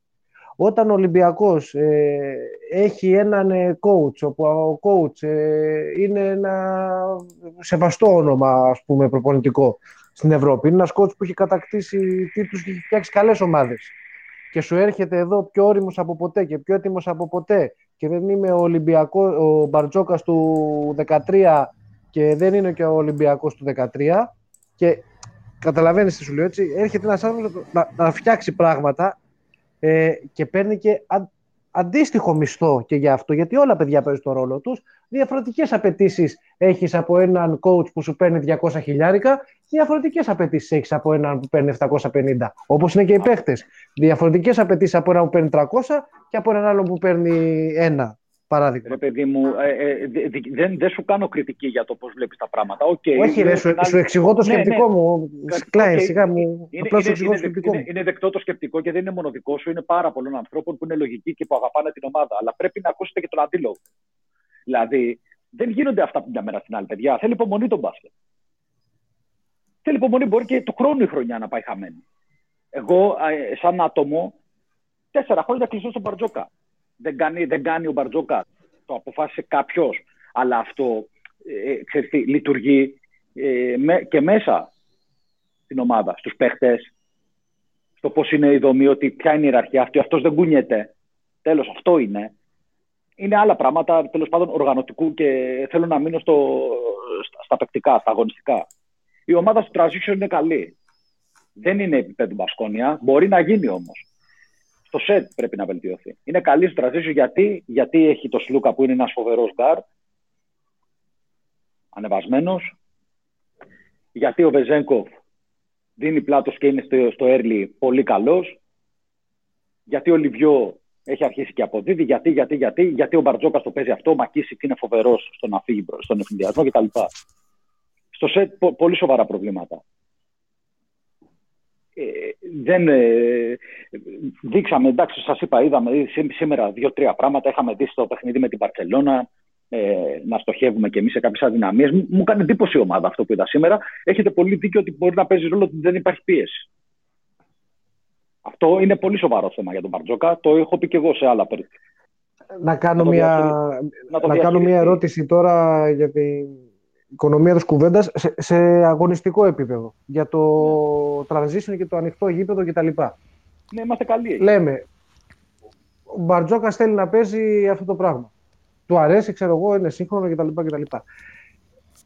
Όμως, έχουμε το εξής παράδοξο. Στείνουμε μια ομάδα με εμφανή έλλειψη ύψους, όχι μόνο στο 5, σε διάφορες θέσεις, όπως το έχουμε πει. Μια ομάδα που έχει μεγάλο πρόβλημα στο κομμάτι του rebound. Μια ομάδα που λόγω περιστροφών, λόγω συμπεριφοράς δεν, δεν έχει καλά μπλοκ, δεν, τακτικά δεν ξέρω τι, πώς γιατί. Τέλος πάντων, είναι πολύ αδύναμη στο rebound. Αλλά παράλληλα θέλουμε να τρέξει αυτή η ομάδα πολύ. Δεν είναι και αυτό λίγο μπέρδεμα. Δεν γίνεται ένα conflict. Εκεί. Ε, παιδί μου, είναι μπέρδεμα. Ok, okay, είναι μπέρδεμα γιατί είναι και πολλοί παράγοντες. Είναι παράγοντας του budget στη μέση, είναι ο παράγοντας του ε, τι θα βρεις στην αγορά διαθέσιμο. Ok, okay, είναι μπέρδεμα, δεν, το, δεν διαφωνώ. Και σε ένα ερώτημα, ας πούμε, εδώ που βλέπω το Σένταβ, που, ε, τον εκτιμώ, όλα τα παιδιά τα εκτιμώ που υπάρχουν στην κοινότητα, ας πούμε, ε, που λέει δεν είναι δυόμιση χρόνια αρκετά. Βεβαίως και είναι δυόμιση χρόνια αρκετά για το Μπαρτζώκα. Δηλαδή, στο τέλος του χρόνου, στο τέλος της επόμενης σεζόν, πρέπει να κριθεί από μια διοίκηση. Ναι, ok. Okay. Δεν λέω όχι. Και καθημερινά βέβαια κρίνεται ένας άμα αρχίσει και κάνει τρέλες, αλλά βλέπουμε πράγματα. Εγώ αυτό θέλω να πω. Δηλαδή η εικόνα ότι δεν υπάρχει τίποτα είναι λάθος και το πώς διαχειρίζεται και πολλές φορές μερικά πράγματα είναι αντιφατικά που λέτε, ας πούμε, για τη δηλώσεις και αυτά. Παιδιά, στους παίχτες απευθύνεται. Οι προπονητές, ε, όταν λέει ας πούμε ότι μετά τον Παναθηναϊκό κάποιοι δεν αντέχουν, στου παίχτες απευθύνεται. Σήμερα που λέει ότι έχω παίχτες με περηφάνεια, ναι. Μετά την Πασκόνα τι θα πει; Ότι έχω παίχτες με περηφανιά. Όταν μπαίνουν μέσα όλοι μαζί, παίχτες προπονητές ε, και τρώνε 35. Ε, σήμερα που μπαίνουν και παίζουν το παιχνίδι χωρίς κίνητρο, γιατί είναι τρομερά δύσκολο παιχνίδι, άμα το διαβάσει και διαφορετικά. Και είμαι περήφανος που η ομάδα ε, με κρατάει, ρε παιδί μου, να τη δω. Δεν το έχει παρατήσει, δεν ξεφτυλιζόμαστε. Ότι δεν τρέχει τίποτα. Τι να κάνει τρεις τι να κάνει τρεις νίκες, το ίδιο είναι. Όχι, είσαι Ολυμπιακός. Όπως είπε και ο Πρίντεζης και όπως έχει πει και ο Σπανούλης. Είναι μεγάλη υπόθεση να βρεις αποθέματα και να μπεις να παίξεις, να κρατηθείς για την ιστορία σου, για το όνομά σου, για το γόητρό σου στην Ευρωλίγκα. Ε, ναι, αυτό θα βγει και θα πει. Ότι τώρα που το κάνετε, ok, okay, είστε. Και στους ξένους, ε, εγώ σας λέω είμαι άνθρωπος υπομονής. Αυτός δεν τον βλέπω να είναι και τόσο της υπομονής. Βγαίνει και λέει, ας πούμε, του στέλνει τα μηνύματα ότι παίξτε γιατί θα φύγετε, θα σας αλλάξω. Ε, ε, έτσι λειτουργούν, ε, παιδιά, κάποιοι νομίζω είναι, τα, τα διδάσκονται κιόλας. Έτσι πιστεύω, έτσι πιστεύω. Δηλαδή, by the book είναι. Τους τσιγκλάει τον εγωισμό εκεί που πρέπει. Τώρα, αν το κάνει σωστά ή όχι, θα κρυφτεί. Υπάρχουν παίχτες που τον λατρεύουν, υπάρχουν παίχτες που δεν τον πάνε. Ok. Okay. Δεκτό αυτό. Γενικότερα στην καριέρα του. Πα... Ναι. Μωρή, παρότι συμφωνώ σε γενικότερα στα περισσότερα που λες, Όμως στο τελευταίο κομμάτι, όταν, θέλει να, όταν πρέπει να απευθυνθεί στους παίκτες, το κάνει στα αποδυτήρια. Δεν το κάνει στους δημοσιογράφους τις δηλώσεις του στο τέλος. Γιατί εκεί θέλει να περάσει και ένα γενικότερο μήνυμα. Έτσι. Δηλαδή ναι. το ότι υπάρχει μια ανακολουθία στις δηλώσεις του υπάρχει. Φυσικά Άσχετα με τα υπόλοιπα που είπες, έτσι. Μα φυσικά ρε, δεν είστε τρελοί. Φυσικά και υπάρχει. Γιατί σου λέω ότι βγαίνει μετά από τον Παναθηναϊκό και λέει κάποιοι δεν αντέχουν στην πίεση και σήμερα βγαίνει και λέει Έχω περήφανους παίχτε. Μα απευθύνεται, το λέει για τους ίδιους ανθρώπους. Δεν το λέει για τους ίδιους ανθρώπους, παιδιά. Είναι σε στρατηγική ξεκάθαρα. Και να καλύψει και, το, και την ομάδα και τον εαυτό του, αν θέλετε, στο κάτω-κάτω της γραφής κτλ. Για να κρατηθεί ένας οργανισμός επίπεδο Ολυμπιακού. Ok, okay, σας λέω ξανά, δεν είναι ο Θεός, δεν είναι ο Αλάνθαστος, ειδικά φέτος. Ε, φαίνεται, εγώ πιστεύω ότι αυτό που είχε στο μυαλό του να ε, κάπου ας πούμε το έχει παρατήσει το πώς θα γίνει η μετάβαση από το Σπανούλι και τα λοιπά και όλα αυτά που έγινε και, ε, γίνανε και κάποια πράγματα στα αποδυτήρια από ό,τι βγάζουν τα ρεπορτάζ και μάλλον ισχύουν. Εσύ, μόλις να σου πω όμως κάτι. Για ένα μήνα. Μόνο, δηλαδή, δηλαδή πραγματικά τώρα εμένα στην ιδιοσυγκρασία μου ας πούμε γιατί έχω ακούσει και δηλαδή πραγματικά από 12 χρόνια ακούω Manowar. Δεν μπορώ ρε φίλε, αυτό το πράγμα το έχω παρατήσει. Δηλαδή έχω παρατήσει, τι έχεις παρατήσει; Έχεις παρατήσει την ομάδα, έχεις παρατήσει τη δουλειά σου, έχεις παρατήσει, έχεις βγει από τα ρούχα, σε κουράσαν και λες «Αχ, μωρέ, κόφτω το λαιμό σας». Δηλαδή είναι απαράδεκτη η εικόνα παρέτησης. Είτε Ναι, είναι λέγεσαι απαράδεκτη. επαγγελματίας, είτε λέγεσαι ερασιτέχνης, είτε λέγεσαι, δηλαδή είναι απαράδεκτη. Και για μένα Ναι. είναι και μία αποδεκτή να σου πω την αλήθεια. Προτιμώ Πάνε ο και- άλλος να είναι ανίκανος και να προσπαθεί, παρά να είναι ικανός και να τα παρατάει και να πει «Βρε, δεν γαμιέστε, να Ωραία. πούμε, α, στο διάλογο βαρέθηκα». Όχι, είναι πα- μία αποδεκτό από μένα. Ωραία, αυτό λοιπόν. το πράγμα. Αυτό λοιπόν, αυτό λοιπόν Ε, όταν όχι, δεν υπήρχε νομίζω να ότι πάνε έχει και- γίνει κάτι τέτοιο όμως. Όχι, μισό λεπτό. Εντάξει, εγώ νομίζω ότι έχει γίνει. Ε, για ένα μήνα Καλά. έχει γίνει στο τετράγωνο, στον κύβο. Έχει παρατηθεί η ομάδα, έχει καταρρεύσει η ομάδα. Και βάλει και την υπογραφή τη δικιά μου σε αυτό που είπες δίπλα, ότι και εγώ αυτό δεν μπορώ να το καταφέρω. Για ένα μήνα δεν κοιμόμουν τα βράδια. Αλλά αυτό, και να το πούμε, ρε παιδί μου, μην το γενικεύουμε, γιατί τώρα δεν γίνεται. Είναι μέσα πάλι ο Ολυμπιακός, παίζει. Υπάρχει, κινείται. Κοιτάμε να δούμε ποιος είναι καλός, ποιος θα κρατήσουμε, τι θα κάνουμε, τι παίζουμε, τι, τι ψάχνουμε. Υπάρχει κάτι. Εντάξει, ε, χάσαμε, όλη, χάσαμε τη χρονιά, ξεφτυλιστήκαμε με, με, με ξεφτυλιστικές ήττες. Εντάξει, ρε, εσύ, δεν ξεφτυλιστήκαμε. Έλα, παιδιά, όταν έχασα από το βάζελο αυτόν, είναι ξεφτύλα. Sorry κιόλας. Έτσι. Ναι, ότι- Όταν, ναι, όταν ναι, μου έκανε είναι. πλάκα ο, ο, ο Κάτας ο Ξινομούρης, Είναι κολλικό ξεφτύλα να νεφρού χάνεις από τον 24-7 Παναθηναϊκό. είναι ξεφτύλα. Είναι Sorry κιόλας. ξεφτύλα Ε. να χάνεις, είναι ξεφτύλα να χάνεις από τον Παναθηναϊκό αυτόν, συμφωνώ. Δεν είναι Με ξεφτύλα τον να τρόπο μένεις- που έχασες. Έτσι, Ε, πρόσεξε, μισό με τον λεπτό, τρόπο μισό που λεπτό, έχασες. μισό Το λεπτό. θυμόμαστε Με το τον τρόπο- παιχνίδι. με τον τρόπο και με οτιδήποτε. Είναι ξεφτύλα, το δέχομαι γιατί είναι ο Παναθηναϊκός και πρέπει ο Ολυμπιακός να το ε, στοχεύει διαφορετικά αυτό το παιχνίδι. Αλλά και στο, επειδή έχει χάσει πολλές φορές και είπαμε ότι στο ΆΚΑ πήγε και κάνει διπλό. Και επίσης, μην ξεχνάμε ότι ε, δεν είναι ξεφτύλα σε αυτή την Ευρωλίγκα να μένεις εκτός οκτάδας. Δεν είναι ξεφτύλα αυτό. Ξεφτύλα είναι αυτό που παθαίνει ο Παναθηναϊκός φέτος. Και η Κίνκη.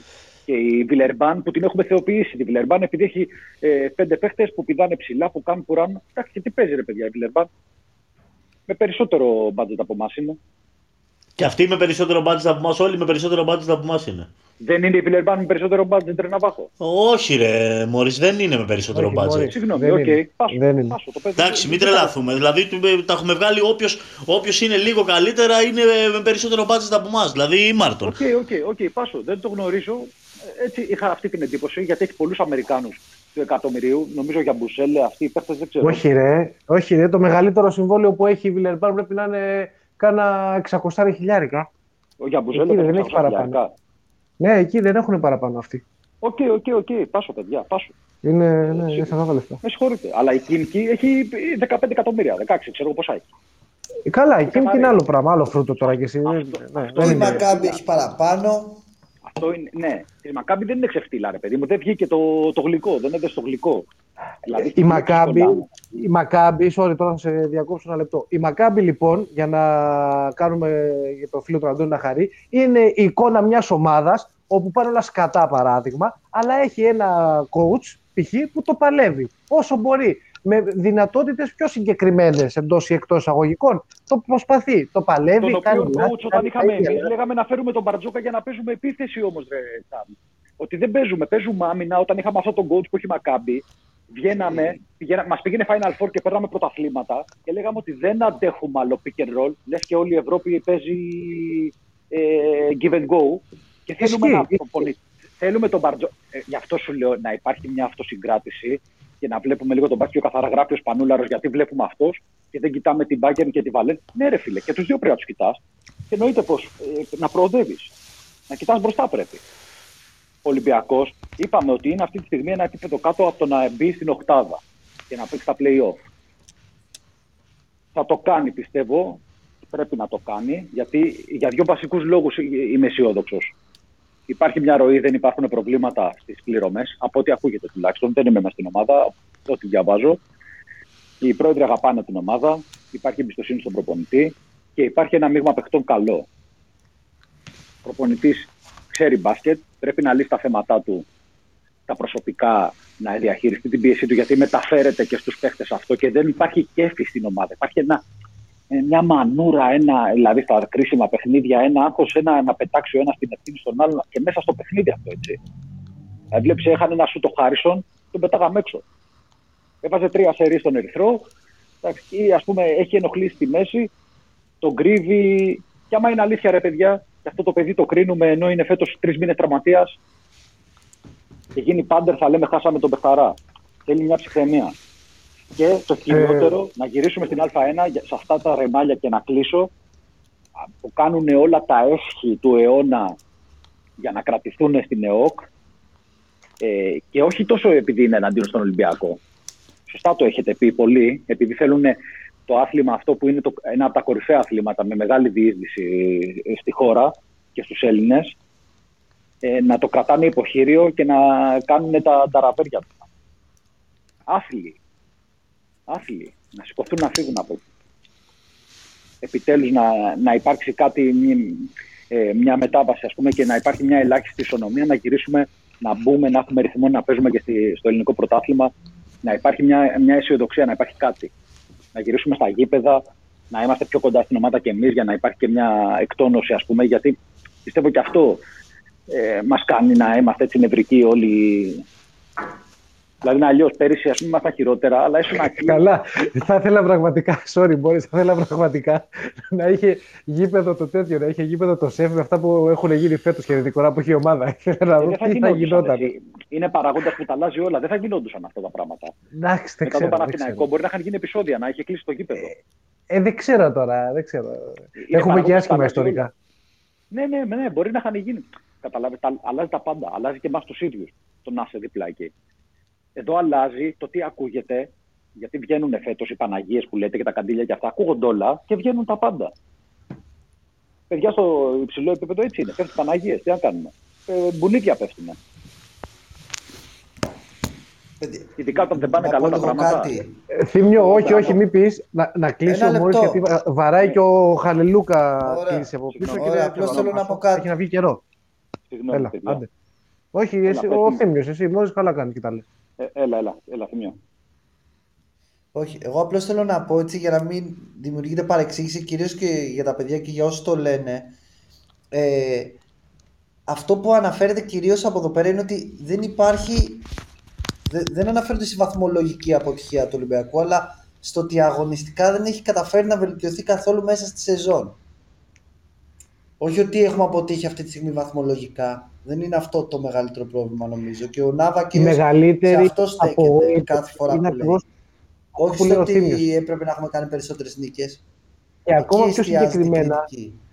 η μεγαλύτερη παιδιά απογοήτευση είναι ότι πέρσι με ρόστερ που δεν έχει διαλέξει ο coach είχε καλύτερη εικόνα η ομάδα από φέτος που με ρόστερ που έχει διαλέξει ο coach και με μια ομάδα που την έχει δουλέψει 1,5 χρόνο ε, παρουσιάζει αυτό το πράγμα. Αυτό είναι η μεγάλη Άστο απογοήτευση. αυτό, Αυτό, εσύ. πρέπει να Δεν καταλάβετε. είναι σωστή αυτή η που λέμε. σύγκριση. Είναι Γιατί δεν διαφορετικές είναι χρονιές, άλλοι αντίπαλοι. Προέρχεσαι από άλλα. Δεν, μην το Η, πηγαίνεις ο- εκεί. η, η, εικο- η εικόνα σου. θυ- Λοιπόν, παρένθεση. Μωρή, sorry, έλα, σε διακόπτω Καλό πάλι. βράδυ, ρε μάγκες. Καλό βράδυ, καλό βράδυ. Γεια σου, γεια σου, Έλα, Μόρις. έλα, μιλάμε, Καλό άντε. Να Bye, καλά, bye. γεια, γεια, γεια.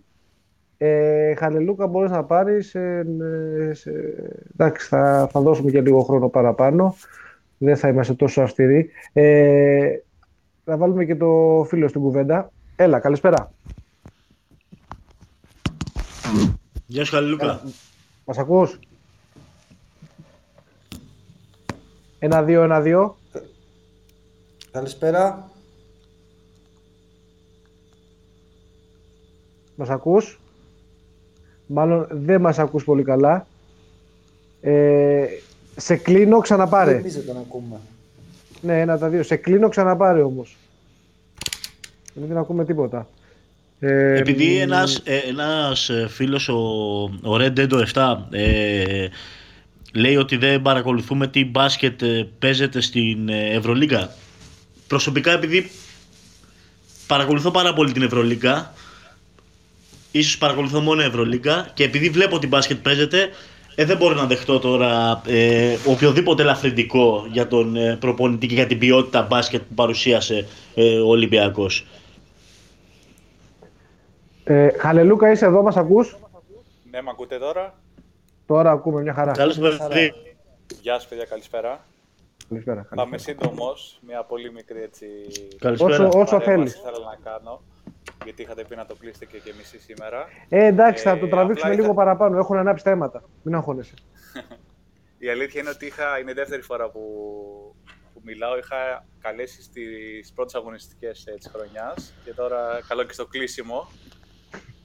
Πα- παρόλο που δεν έχω χάσει εκπομπή από την αρχή, είμαι φαν ε, Είσαι, ανελειπώς είσαι θαμώνας. φέτος βασικά. Έχεις, δια, έχεις Είμαι διαρκεία. θαμώνας διαρκείας και παρόλο που είμαι φαν ε, του μπασκετικού Ολυμπιακού από χρόνια κορυδαλού, η αλήθεια είναι φέτος σας ακούω και σας ανακάλυψα. Ε, καλά, και εμείς Συγχαρητήρια. φέτος αυτό, αυτό το. Η σελίδα υπάρχει, ρε παιδί μου, χρόνια, αλλά έτσι ε, αυτό το project το, το ξεκινήσαμε φέτος. Α, δεν το γνώριζα. Νομίζω ότι το είχατε πει τις προηγούμενες χρόνια γιατί σας ακολουθώ τελευταία χρόνια στο social, αλλά δεν το γνώριζα. Ναι, ναι, ναι, το έχουμε Ε, φέτος. απλό ήθελα να. ή- Τέλεια, τέλεια. Να το συνεχίσετε και του χρόνου να είμαστε καλά. Ήθελα να, ο- να, σας, να, να σας πω ότι συμμερίζομαι και υποστηρίζω 100% την άποψή σας ε, περί του coach ε, Μπαρτζόκης και του, του Ναβάχο, γιατί ο Θήμιος ε, είναι λίγο ισορροπιστής και καλά κάνει. Ε, ε, και παρόλο που και εγώ είμαι ένας από τους ε, μπαρτσοκολόβερς, όπως λέτε, και οι περισσότεροι από εμάς, ε, φέτος ε, θέλω να πω ότι έχω απογοητευτεί πραγματικά. Δηλαδή, και πιστεύω αυτά που είπες και εσύ σε, σε ένα σημείο που μίλαγες, Charles, ότι και για του χρόνου ορθόδοξος όσον αφορά το, το κομμάτι της ψυχολογίας του coach. Ναι. Δηλαδή δείχνει, ε, πιστεύω ότι θα πάει όπως είπες και εσύ σε επιλογές πιο safe με την έννοια κάποια ονόματα που είναι γνωστά στο, στο κοινό μας και θα παίξει στο, Και, σε- στο και, και, συναισθηματικό και στον κομμάτι. ίδιο. Και στον Και στον ίδιο ίδιο πιθανό να είναι πιο γνωστά. Ναι. και στον ίδιο. Ε, ο Θήμιος, θα με πολύ ε, επιγραμματικά κάποια πράγματα που, έχω, έτσι, που θυμάμαι, που, είπε πολύ, που είπε ο Θήμιος πριν ότι δεν γίνεται, δεν νοείται δηλαδή να, να κάνει τέτοιες δηλώσεις δημόσια και να κρεμάει τους ε, ίδιους τους παίχτες και αυτές οι δηλώσεις γίνονται στα αποδητήρια, δεν τους εκθέτεις σε καμία περίπτωση εκτός αν είναι κάτι τραγικό και ότι έχω απογοητευτεί γιατί όλη τη χρονιά δείχνει να μην ε, ε, ευθύνη που την έχει κατά 100% ο ίδιος ο coach. Δηλαδή δεν, παραδε... δεν έχει παραδεχτεί εκτός από ελάχιστες φορές και με συγκάλυψη πάλι την ε, αγωνιστική ε, ανετοιμότητα και ευθύνη της ομάδας σε κάθε παιχνίδι. Γιατί πραγματικά δηλαδή δεν έχω χάσει μάτς, δεν, δεν υπάρχει φέτος στη χρονιά ένα παιχνίδι που και στις νίκες μας πως, επειδή είμαστε Ολυμπιακός δεν είμαστε ούτε Zenit ούτε κάποια μαδούλα, να το έχουμε πάρει σβηστά, ας το πούμε, ε, και να έχουμε χαρεί με την απόδοση της ομάδας. Μόνο με την Παρσελώνα. Την Παρσελώνα στην Εντάξει. Ισπανία, λες. Και, με, και το διπλό στη Μακάμπ ήταν έτσι. Ναι. Υπήρχαν προφανώς Στη και Μακάμπι, κάποιες, στη Μακάμπι, κάποιες σωστά. εμφανίσεις, κάποιες νίκες που είχαν έτσι αυτό το κράμα και της εικόνας και της υγείας και τα λοιπά που θέλουμε. Αλλά εντάξει, κοιτάμε τη γενική εικόνα. Όχι, λέω το που σίγουρα, λες και εσύ. αυτές οι νίκες ήταν πολύ σημαντικές, δεν το συζητάω. Δεν το λέω σαν νίκες, το λέω και σαν διαφορά Όχι, σαν πόντων. εμφανίσεις. Ναι, σαν εμφανίσεις. Ε, και επίσης ε, για τον παίκτη Χάρισον ε, που ασχολούμαστε όλη τη χρονιά και δικαίως ασχολούμαστε γιατί ήταν ένα από τα prospect έτσι, τα φετινά που όλοι είχαμε ε, πιστέψει ότι θα μας βγάλει ασπροπρόσωπους. Πιστεύω ότι και σίγουρα έχει την ευθύνη ο παίκτης από ένα σημείο και μετά, αλλά ε, και την ευθύνη, την ευθύνη για τους παίκτες και στο ψυχολογικό κομμάτι που είναι πάρα πολύ σημαντικό στο επίπεδο, ειδικότερα για ένα παίκτη που έρχεται από ε, Eurocup, ναι μεν του λείπει εμπειρία, αλλά από τη στιγμή που έχει το ταλέντο πρέπει ο coach να το αξιοποιήσει είτε μέσα από plays είτε μέσα από την ψυχολογία που έχει δημιουργήσει στον, ε, στον παίκτη. Και από την αρχή ως το τέλος το έχει, το έχει χάσει δηλαδή ολοσχερός. Πιστεύω δηλαδή ευθύνεται ο coach ε, για την κακή απόδοση του Χάρισον και του κάθε Χάρισον που, μπο- ε, που σκόρερ, πα- παύλα σκόρερ που, ε, που θα ήταν στη θέση του. Να, να φανώ λίγο υπερβολικός τώρα σε αυτό που θα πω. Είναι ρητορική ερώτηση για να σε, Για να μου σχολιάσεις τώρα. Τον Χάρισον τον έχασε. Δεν τον εκμεταλλευτήκαμε έτσι, δεν, δεν ε, κατάφερε να πάρει πράγματα, πάει ο Χάρισον. Πάμε να πιάσουμε όλους τους ξένους. Ένα προς έναν, έτσι στα γρήγορα. Ε, ξε, ξεκινάω από τον καλό, τον Μακίση. Τον εκμεταλλευόμαστε πιστεύει το Μακίση όπως πρέπει. Δηλαδή, έχει κάποια καλά, κάποια κακά. Ε, υπάρχει στόχευση στα προτερήματά του. Να, να σας πω την άποψή μου ξεκάθαρα. Τον Μακίσικ δεν τον εκμεταλλευόμαστε καθόλου. Απλώς το πούμε καθαρά λόγω των, ε, ε, των προσόντων του, των ε, αλτικών και των ε, σωματικών προσόντων και έτσι μπορεί να δημιουργήσει λόγω των προσόντων αυτών ατομικές ε, φάσεις με τα drive που κάνει και έχει εννοείται τη μαχητικότητα ε, που μπορεί στο σημερινό μπάσκετ να δημιουργήσει καταστάσεις. Από εκεί και πέρα ε, Συμφωνώ. Είναι, είναι πάρα πολύ προβλέψιμος παίκτης, γι' αυτό και μόλις ομάδες, ε, όσες ομάδες ε, ε, που έχουν αξιόλογους coach και έχουν διαβάσει το παιχνίδι του, ε, τον έχουν σταματήσει φέτος με, με άμυνες που έχουν παίξει πάνω του.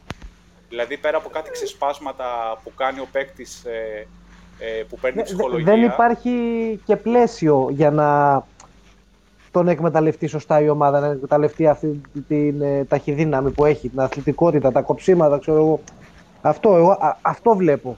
Ό,τι γίνεται από τον συγκεκριμένο, σε μεγάλο βαθμό γίνεται από το hustling, ας πούμε, και το έμπα μέσα, δάγκωσέ τους αγόρι μου. Έτσι ακριβώς, έτσι ακριβώς. Οπότε, και ναι.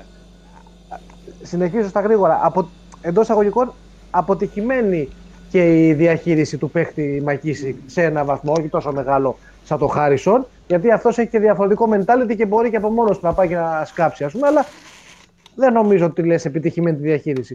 Πάμε σε άλλο. Πάμε στο Λευγέ. Επιλογή του και ο Λευγέ. Ο Λευγέ άρχισε να παίζει μόλις τραυματιστήκαν όλοι οι άλλοι. Νομίζω. Ξεκάθαρα, Σταθερό χρόνο τουλάχιστον. Ξεκάθαρα οι πιο αδικημένοι παίκτες φέτος στο ρόστερ είναι ο Λευγέ και ο Λαρετζάκης.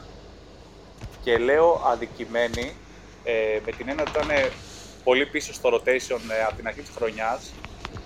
Να μην σχολιάσω ότι για το, στον πρώτο γύρο δεν υπήρχε καν rotation και δεν υπήρχαν ε, βάσεις ούτε στην πρώτη πεντάδα ούτε στο δεύτερο unit. Δηλαδή κάθε παιχνίδι αλλάζαμε αυτό. Δηλαδή φέτος που έκανε ο coach να το κάνεις στις πρώτες αγωνιστικές το καταλαβαίνω. Αλλά να το κάνεις σε, σχεδόν σε κάθε παιχνίδι για μένα ήταν αδιανόητο αυτό. Δηλαδή έδειχνε ότι δεν ήξερε τι ομάδα κοουτσάρει. Και, δεν, και ok, okay, το καταλαβαίνω αυτό ότι δεν υπάρχουν τα παιχνίδια της Α1, που είναι μια καραμέλα που τη χρησιμοποιούμε, αλλά είναι βάσιμη και ουσιαστική. Αλλά από τις προπονήσεις δεν μπορεί να δει, δεν ξέρει κάποια στοιχεία, τα στοιχεία των παιχτών. Δεν μπορεί στο πλάνο που έχει με τους συνεργάτες του και το, το staff ε, να διαβάσει κάποια πράγματα και να πάει σε μια σειρά παιχνιδιών με ένα συγκεκριμένο, μια συγκεκριμένη φιλοσοφία και ένα συγκεκριμένο rotation. Δηλαδή αυτό που έκανε όλη τη χρονιά δεν μπορώ να το καταλάβω. Πραγματικά. Τώρα δεν δε θέλω να. Δηλαδή, εντάξει, και, και, το, και, το Λευγέ, και το Λευγέ, και το Λευγέ ε, μιας που ε, ε, μιλάμε, κάνουμε αξιολόγηση του Λευγέ, mm-hmm. και στα τελευταία παιχνίδια τρίτος έρχεται στο rotation, παρόλο που, που μένει μέχρι το τέλος. Θέλω να πω ότι παρόλο που δείχνει καλό, πολύ καλό αγωνιστικό πρόσωπο, πάλι, ε, πάλι είναι εκτός. Πάλι δεν τον εκμεταλλευόμαστε.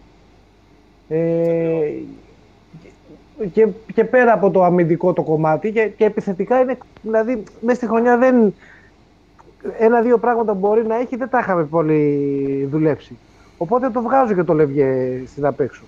Ε, τι άλλους είχαμε, για, το Χασάν. Για το, Επιλογή για του το και ο Χασάν. Για ο Χασάν. Ο Χασάν, ναι, μια παρένθεση σε αυτό, αν τυχόν ισχύει ότι ο τραυματισμός του προϋπήρχε από Νοέμβριο, που φαινόταν ότι είχε πέσει, ήταν έγκλημα που δεν, ε, δεν, δεν, δεν ε, πήραμε πεντάρι το Γενάρη.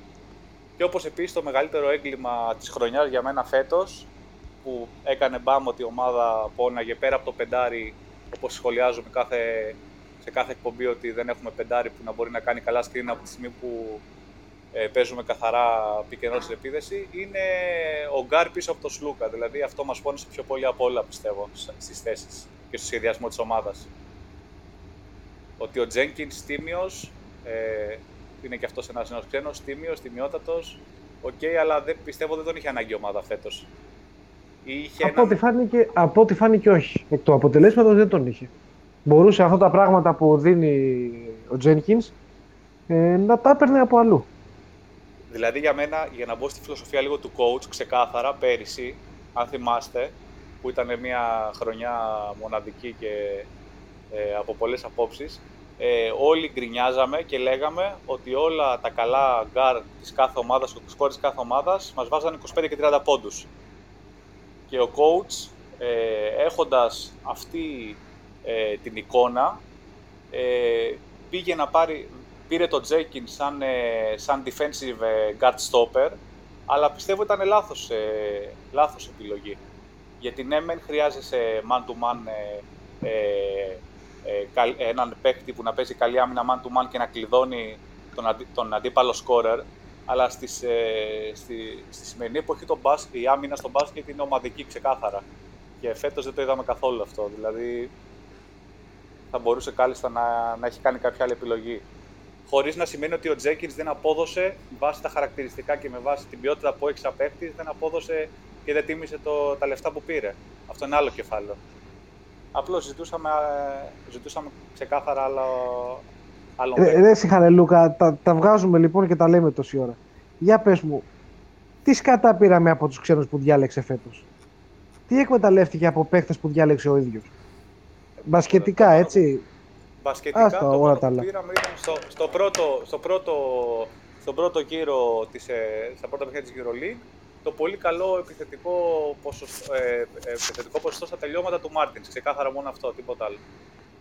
Δηλαδή μιλάμε, επειδή προσπαθούμε να κάνουμε έτσι μια εντός εισαγωγικών ε, ψύχρεμη ανάλυση, ας πούμε, με αυτά που είδαμε φέτος, και γιατί λέμε για άσχημη εικόνα και γιατί κριτικάρουμε και που έχουμε όλοι αυτό τον, ε, αρνη- έχουμε εμείς τον αρνητικό χρωματισμό ε, της απόδοσης της ομάδας. Ε, Τα λέμε τώρα, ας πούμε, και βλέπουμε ότι νομίζω ψύχρεμα τα, τα βλέπουμε και τα διαβάζουμε και έχει πάρει παίχτες, παράδειγμα, είναι επιλογή του όλοι αυτοί οι παίχτες, τους οποίους τους άφησε έρμεα, ρε παιδί μου, της, ό,τι γίνει. Δηλαδή, όπως πάει, όπου φυσήξει ο άνεμος. Αυτό είναι κάτι που σου κόβει λίγο τα πόδια για την επόμενη μέρα, έτσι. Για... Δεν είναι ωραία εικόνα. Συμφωνώ. δεν είναι ωραία συμφωνώ εικόνα και δεν ξεκάθαρα. είναι και κάτι που σε, θα, σε αφήσει, θα σου αφήσει μια αισιόδοξη νότα, τουλάχιστον έτσι όπως το αφουγκράζομαι εγώ. Ναι, συμφωνώ και ξεκάθαρα με τη σημερινή σου τοποθέτηση και όλα συμφωνώ. Γιατί και εγώ είμαι αισιό... προσπαθώ έτσι και είμαι αισιόδοξος τύπος, αλλά ρεγαμώ το αυτό. Δηλαδή, και η, η επόμενη χρονιά, ενώ θέλουμε όλοι να ονειρευόμαστε και να νομίζουμε ότι θα δούμε μια άλλη εικόνα, η πίεση, η πίεση δείχνει να μην μπορεί να τη διαχειριστεί ο coach καθόλου. Ναι, ρε εσύ, άμα φέτος είχε πίεση, τι θα γίνει του χρόνου; Που λύγει συμβόλαιο, που θα έχει πρωτάθλημα, που θα έχει τίτλους, που έρχεται από μια τέζα αποτυχημένη χρονιά. Δηλαδή, τι πίεση θα έχει του χρόνου; Άμα φέτος ήταν έτσι. Δεν ξέρω, περίεργος, τι να πω. Περίεργος, πολύ περίεργος. Έτσι είναι. Λοιπόν, ε, να σας αφήσω παιδιά να σας καληνυχτήσω Ευχαριστούμε πολύ Καλό για την... βράδυ. ε, και συγχαρητήρια Και το για την χρόνο σου. εκπομπή και τη Να συνεχίστε. καλά, Μας να είστε επέμεναν καλά. πόσο, άλλες, άλλες δύο μας επέμεναν. Άλλες δύο, άλλες δύο. Δύο και σήμερα. Άλλες δύο. Και κάτι, κάτι μου λέει ότι θα το πάρουμε το ματσάκι και την Παρασκευή, αν και θα, ε, θα σκυλιάσουν οι άλλοι και λογικό. Πιστεύω ότι μπορεί να κάνουμε καμιά τρέλα και μακάρι. Εντάξει, εντάξει, καλό θα είναι. Ό,τι, ό,τι κηδεία μπορούμε να κάνουμε, ας την κάνουμε. Και αυτό που έχω να πω και τελευταίο ε, και κλείνω είναι κα- ε, ξεκάθαρα πιστεύω να παραδειγματιζόμαστε με ομάδες ε, σαν Zenit, Bayern. Καλά, και η Ζα- η Ζαλγκύρης είναι ένα ξεχωριστό κεφάλαιο, αλλά δεν είναι μόνο το budget. Σίγουρα το budget παίζει ρόλο, αλλά δεν είναι μόνο το budget. Είναι η συνολική οργάνωση και το συνολικό στήσιμο κάθε ομάδας. Ειδικά για ομάδα της EuroLeague. Αυτό. Καλά, Καλή η- συνέχεια, παιδιά. η Καλό σχέση budget. Καλό βράδυ. Καλό βράδυ. Να είσαι καλά, ρε. Καλό βράδυ. Καλό Καλά, βράδυ. Σχέση, πάντως να σχολιάσω λίγο αυτό, sorry. Σχέση budget επιτυχίας δεν υπάρχει κανείς άλλος που να το έχει κάνει καλύτερα από τον Ολυμπιακό. Αγωνιστικής επιτυχίας. Ε, Δηλαδή, περιμένουμε το και budget τον που έχει, τα Μπόμπα που αποτελέσματα έπαιρνε έχει πριν. Φέρει. Φίλε Μπόμπα, πάρε, κάνε την κλίση σου, σε περιμένουμε. Ε, πραγματικά τα, αυτά που είπε ο Χαλιλούκα, ούτε δηλαδή να του είχα δώσει 20 ευρώ με, πες το, με pay save για να βγει και να τα πει τόσο καλά. Ούτε εγώ να τα έλεγα τόσο καλά για να υποστηρίξω τη θέση μου.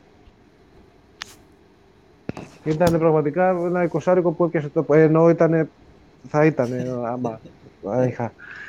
Ε, προχωράμε στην κουβέντα λοιπόν, προχωράμε στην κουβέντα. Ε, πάντως ρε εσύ Red Dead 7 που λες ότι στην τελική χάσαμε την οχτάδα για δύο κατοχές του Σλούκα. Ε, αυτό το πράγμα τώρα είναι μια οπτική πάρα πάρα πολύ συγκεκριμένη που προφανώς την κάνεις γιατί θέλεις να εστιάσεις εκεί. Θες να εστιάσεις σε μια κατοχή σε ένα λάθος. Ενώ η λογική αυτή επέτρεψε μου να πω ότι είναι λίγο, πώς σου πω, κοντόφθαλμη. Γιατί μπορώ να σου πω και εγώ ότι χάσαμε για μια βολή. Δεν χάσαμε για μια κατοχή, χάσαμε για ένα στρου που δεν πήγε πιο νωρίς, για ένα rebound. Δεν έχει ουσία αυτό το πράγμα. Για, για μια κατοχή του Σλούκα πάντως πήγαμε να διεκδικήσουμε την οχτάδα πριν τη χάσουμε. Ναι, δεν είναι. Ναι, και αυτό. Κάθε παιχνίδι, κάθε παιχνίδι αποτε, δηλαδή, αποτελεί συνέχεια του προηγούμενου τώρα. Μπάλα μπάλα δηλαδή, που έλεγε και ο Κότσι Ανέκη που μπήκε στο Hall of Fame. Για να τα λέμε και αυτά. Ώσπου να πάρει ο Μπόμπας να υποδεχτούμε τον Αντώνη στην παρέα μας. Φίλε Αντώνη, καλησπέρα. Έλα, μας ακούς;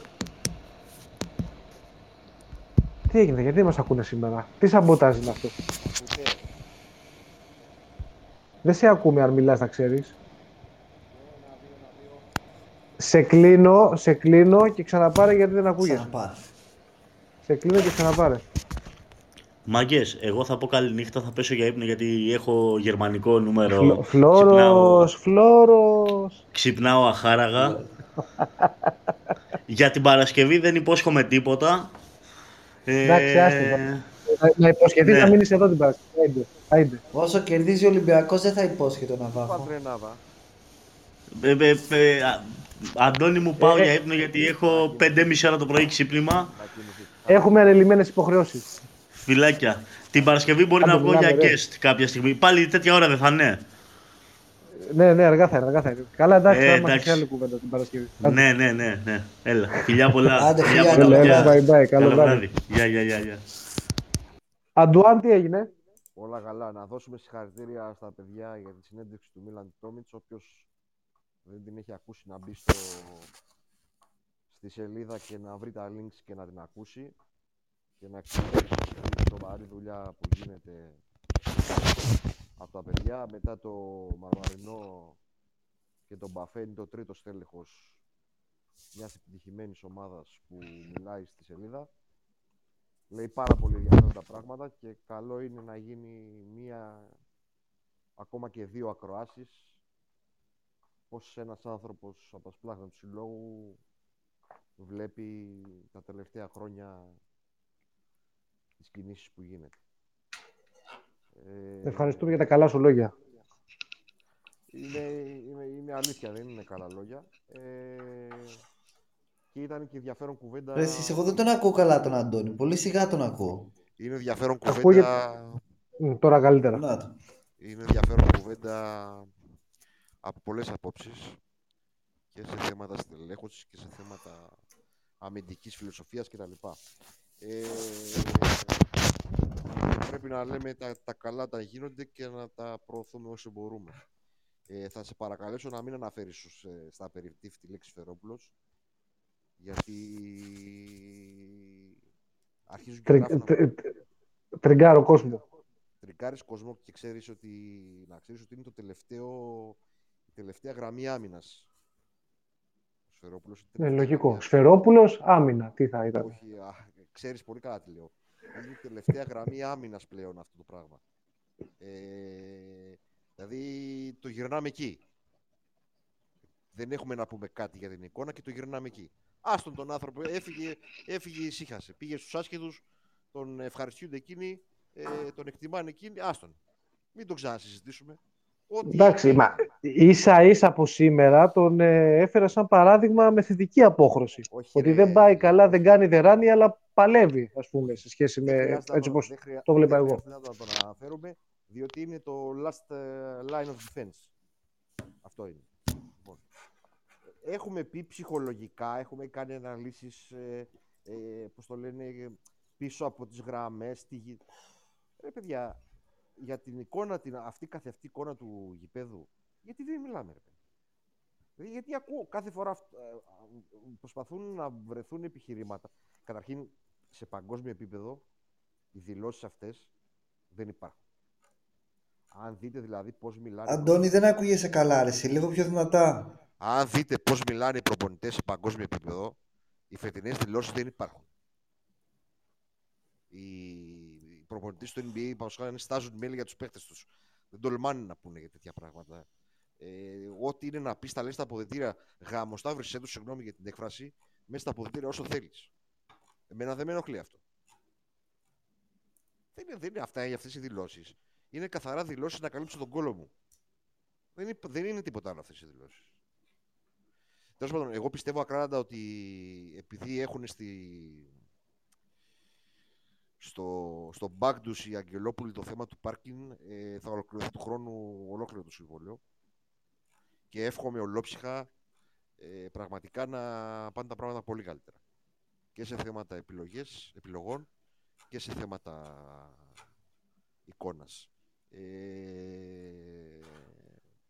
θα παίξει σημαντικό ρόλο η στελέχωση Νομίζω ότι τους παίχτες μπορείς να τους κερδίσεις άσχετα αν μπορεί να έχουν ε, ε, μια γνώμη για σένα που ούτε καν αυτό πιστεύω εγώ ότι υπάρχει αλλά τέλος πάντων ε, να πάψουμε να δικαιολογούμε ε, τις αποτυχίες μας σε όλα τα επίπεδα είτε αυτά είναι οργανωτικά είτε είναι 13-1 είτε είναι budget είτε οτιδήποτε εκείνο που μας κάνει Ολυμπιακούς είναι ότι θέτουμε τον πύχη ψηλά και ότι δεν βρίσκουμε ε, τόσο εύκολες δικαιολογίες και τα τελευταία χρόνια δυστυχώς στο τμήμα οι δικαιολογίες είναι η δεύτερη μας φύση. Ε, σίγουρα γνωρίζαμε ότι κάποια στιγμή θα ερχόταν ο καιρός επειδή δεν θέλω να τα ρίχνω όλα στους προπονητές όπου οι δύο μεγαλύτεροι σου στάρ θα γερνάγανε και θα υπήρχε μια κάμψη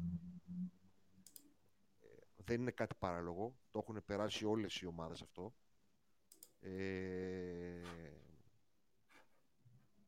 Είναι αλήθεια, δεν πρέπει να βάζουμε στο λένε, κάθε, σε κάθε χρονιά τη βάζουμε στο ίδιο σακί με την προηγούμενη και αυτό να μας γίνεται βάρος και του καθεξής. Αλλά απ' την άλλη και να μην βρίσκουμε δικαιολογίες όταν χάνεις από αυτό το Παναθηναϊκό του Κάτας. Δηλαδή μικραίνουμε από μόνοι μας το μέγεθός μας κάνοντας αυτό το πράγμα. Εγώ καταλαβαίνω να σ' αρέσει ένας προπονητής, να σ' αρέσει ένας παίκτης κτλ. Αλλά δεν βοηθάνε οι δικαιολογίες. Ε, για να μπορέσεις να αλλάξεις και σαν άνθρωπος και σαν οργανισμός ή το οτιδήποτε, το πρώτο βήμα που πρέπει να κάνεις είναι να αποδεχτείς τα λάθη σου. Να καταλάβεις που έσφαλες και από εκεί πέρα, έχοντας αυτή την κατανόηση, την νόηση ή οτιδήποτε, να πας παρα, παραπέρα ε, βρίσκοντας συνέχεια δικαιολογίες, δεν κάνεις αυτό το πράγμα. Ε, Απλώς δημιουργείς τείχου προστασίας ε, με αποτέλεσμα πολύ πιθανό να ξανακάνεις τα ίδια λάθη. Ε, δεν είμαι ούτε απεσιόδοξος ούτε αισιόδοξος. Έχω ένα neutral ε, mood ε, και για φέτος και για το και για την επόμενη χρονιά. Ε, το μόνο που ευελπιστώ είναι ότι θα γίνουν καλύτερες επιλογές και ότι με τις καλύτερες επιλογές θα έχουμε και μια καλύτερη εικόνα. Αλλά μην δικαιολογούμε τη φετινή χρονιά. Δηλαδή θα είναι λάθος να δικαιολογήσουμε τη φετινή χρονιά. Την εικόνα της φετινής χρονιάς. Εγώ αφήνω απ' έξω τα αποτελέσματα. Ή τον τρόπο ή οτιδήποτε. Διότι ο κάθε οργανισμός είναι διαφορετικός. Δεν μπορούμε να, να περιμένουμε από τον Ολυμπιακό να, φε, να φερθεί όπως το πρόγραμμα της Αλγύρης για παράδειγμα, διότι δεν είναι ο ίδιος οργανισμός. Δεν είναι η ίδια χώρα, δεν είναι η ίδια ομάδα. Αλλά η εικόνα στο 70% της χρονιάς, γιατί δεν θέλω να είμαι άδικος, ήταν απογοητευτική. Όταν δεν μπορούσες να λύσεις προβλήματα τα οποία πώς το λέει, προέκυψαν από τα φιλικά. Τέλος πάντων. Αυτά λίγο πολύ.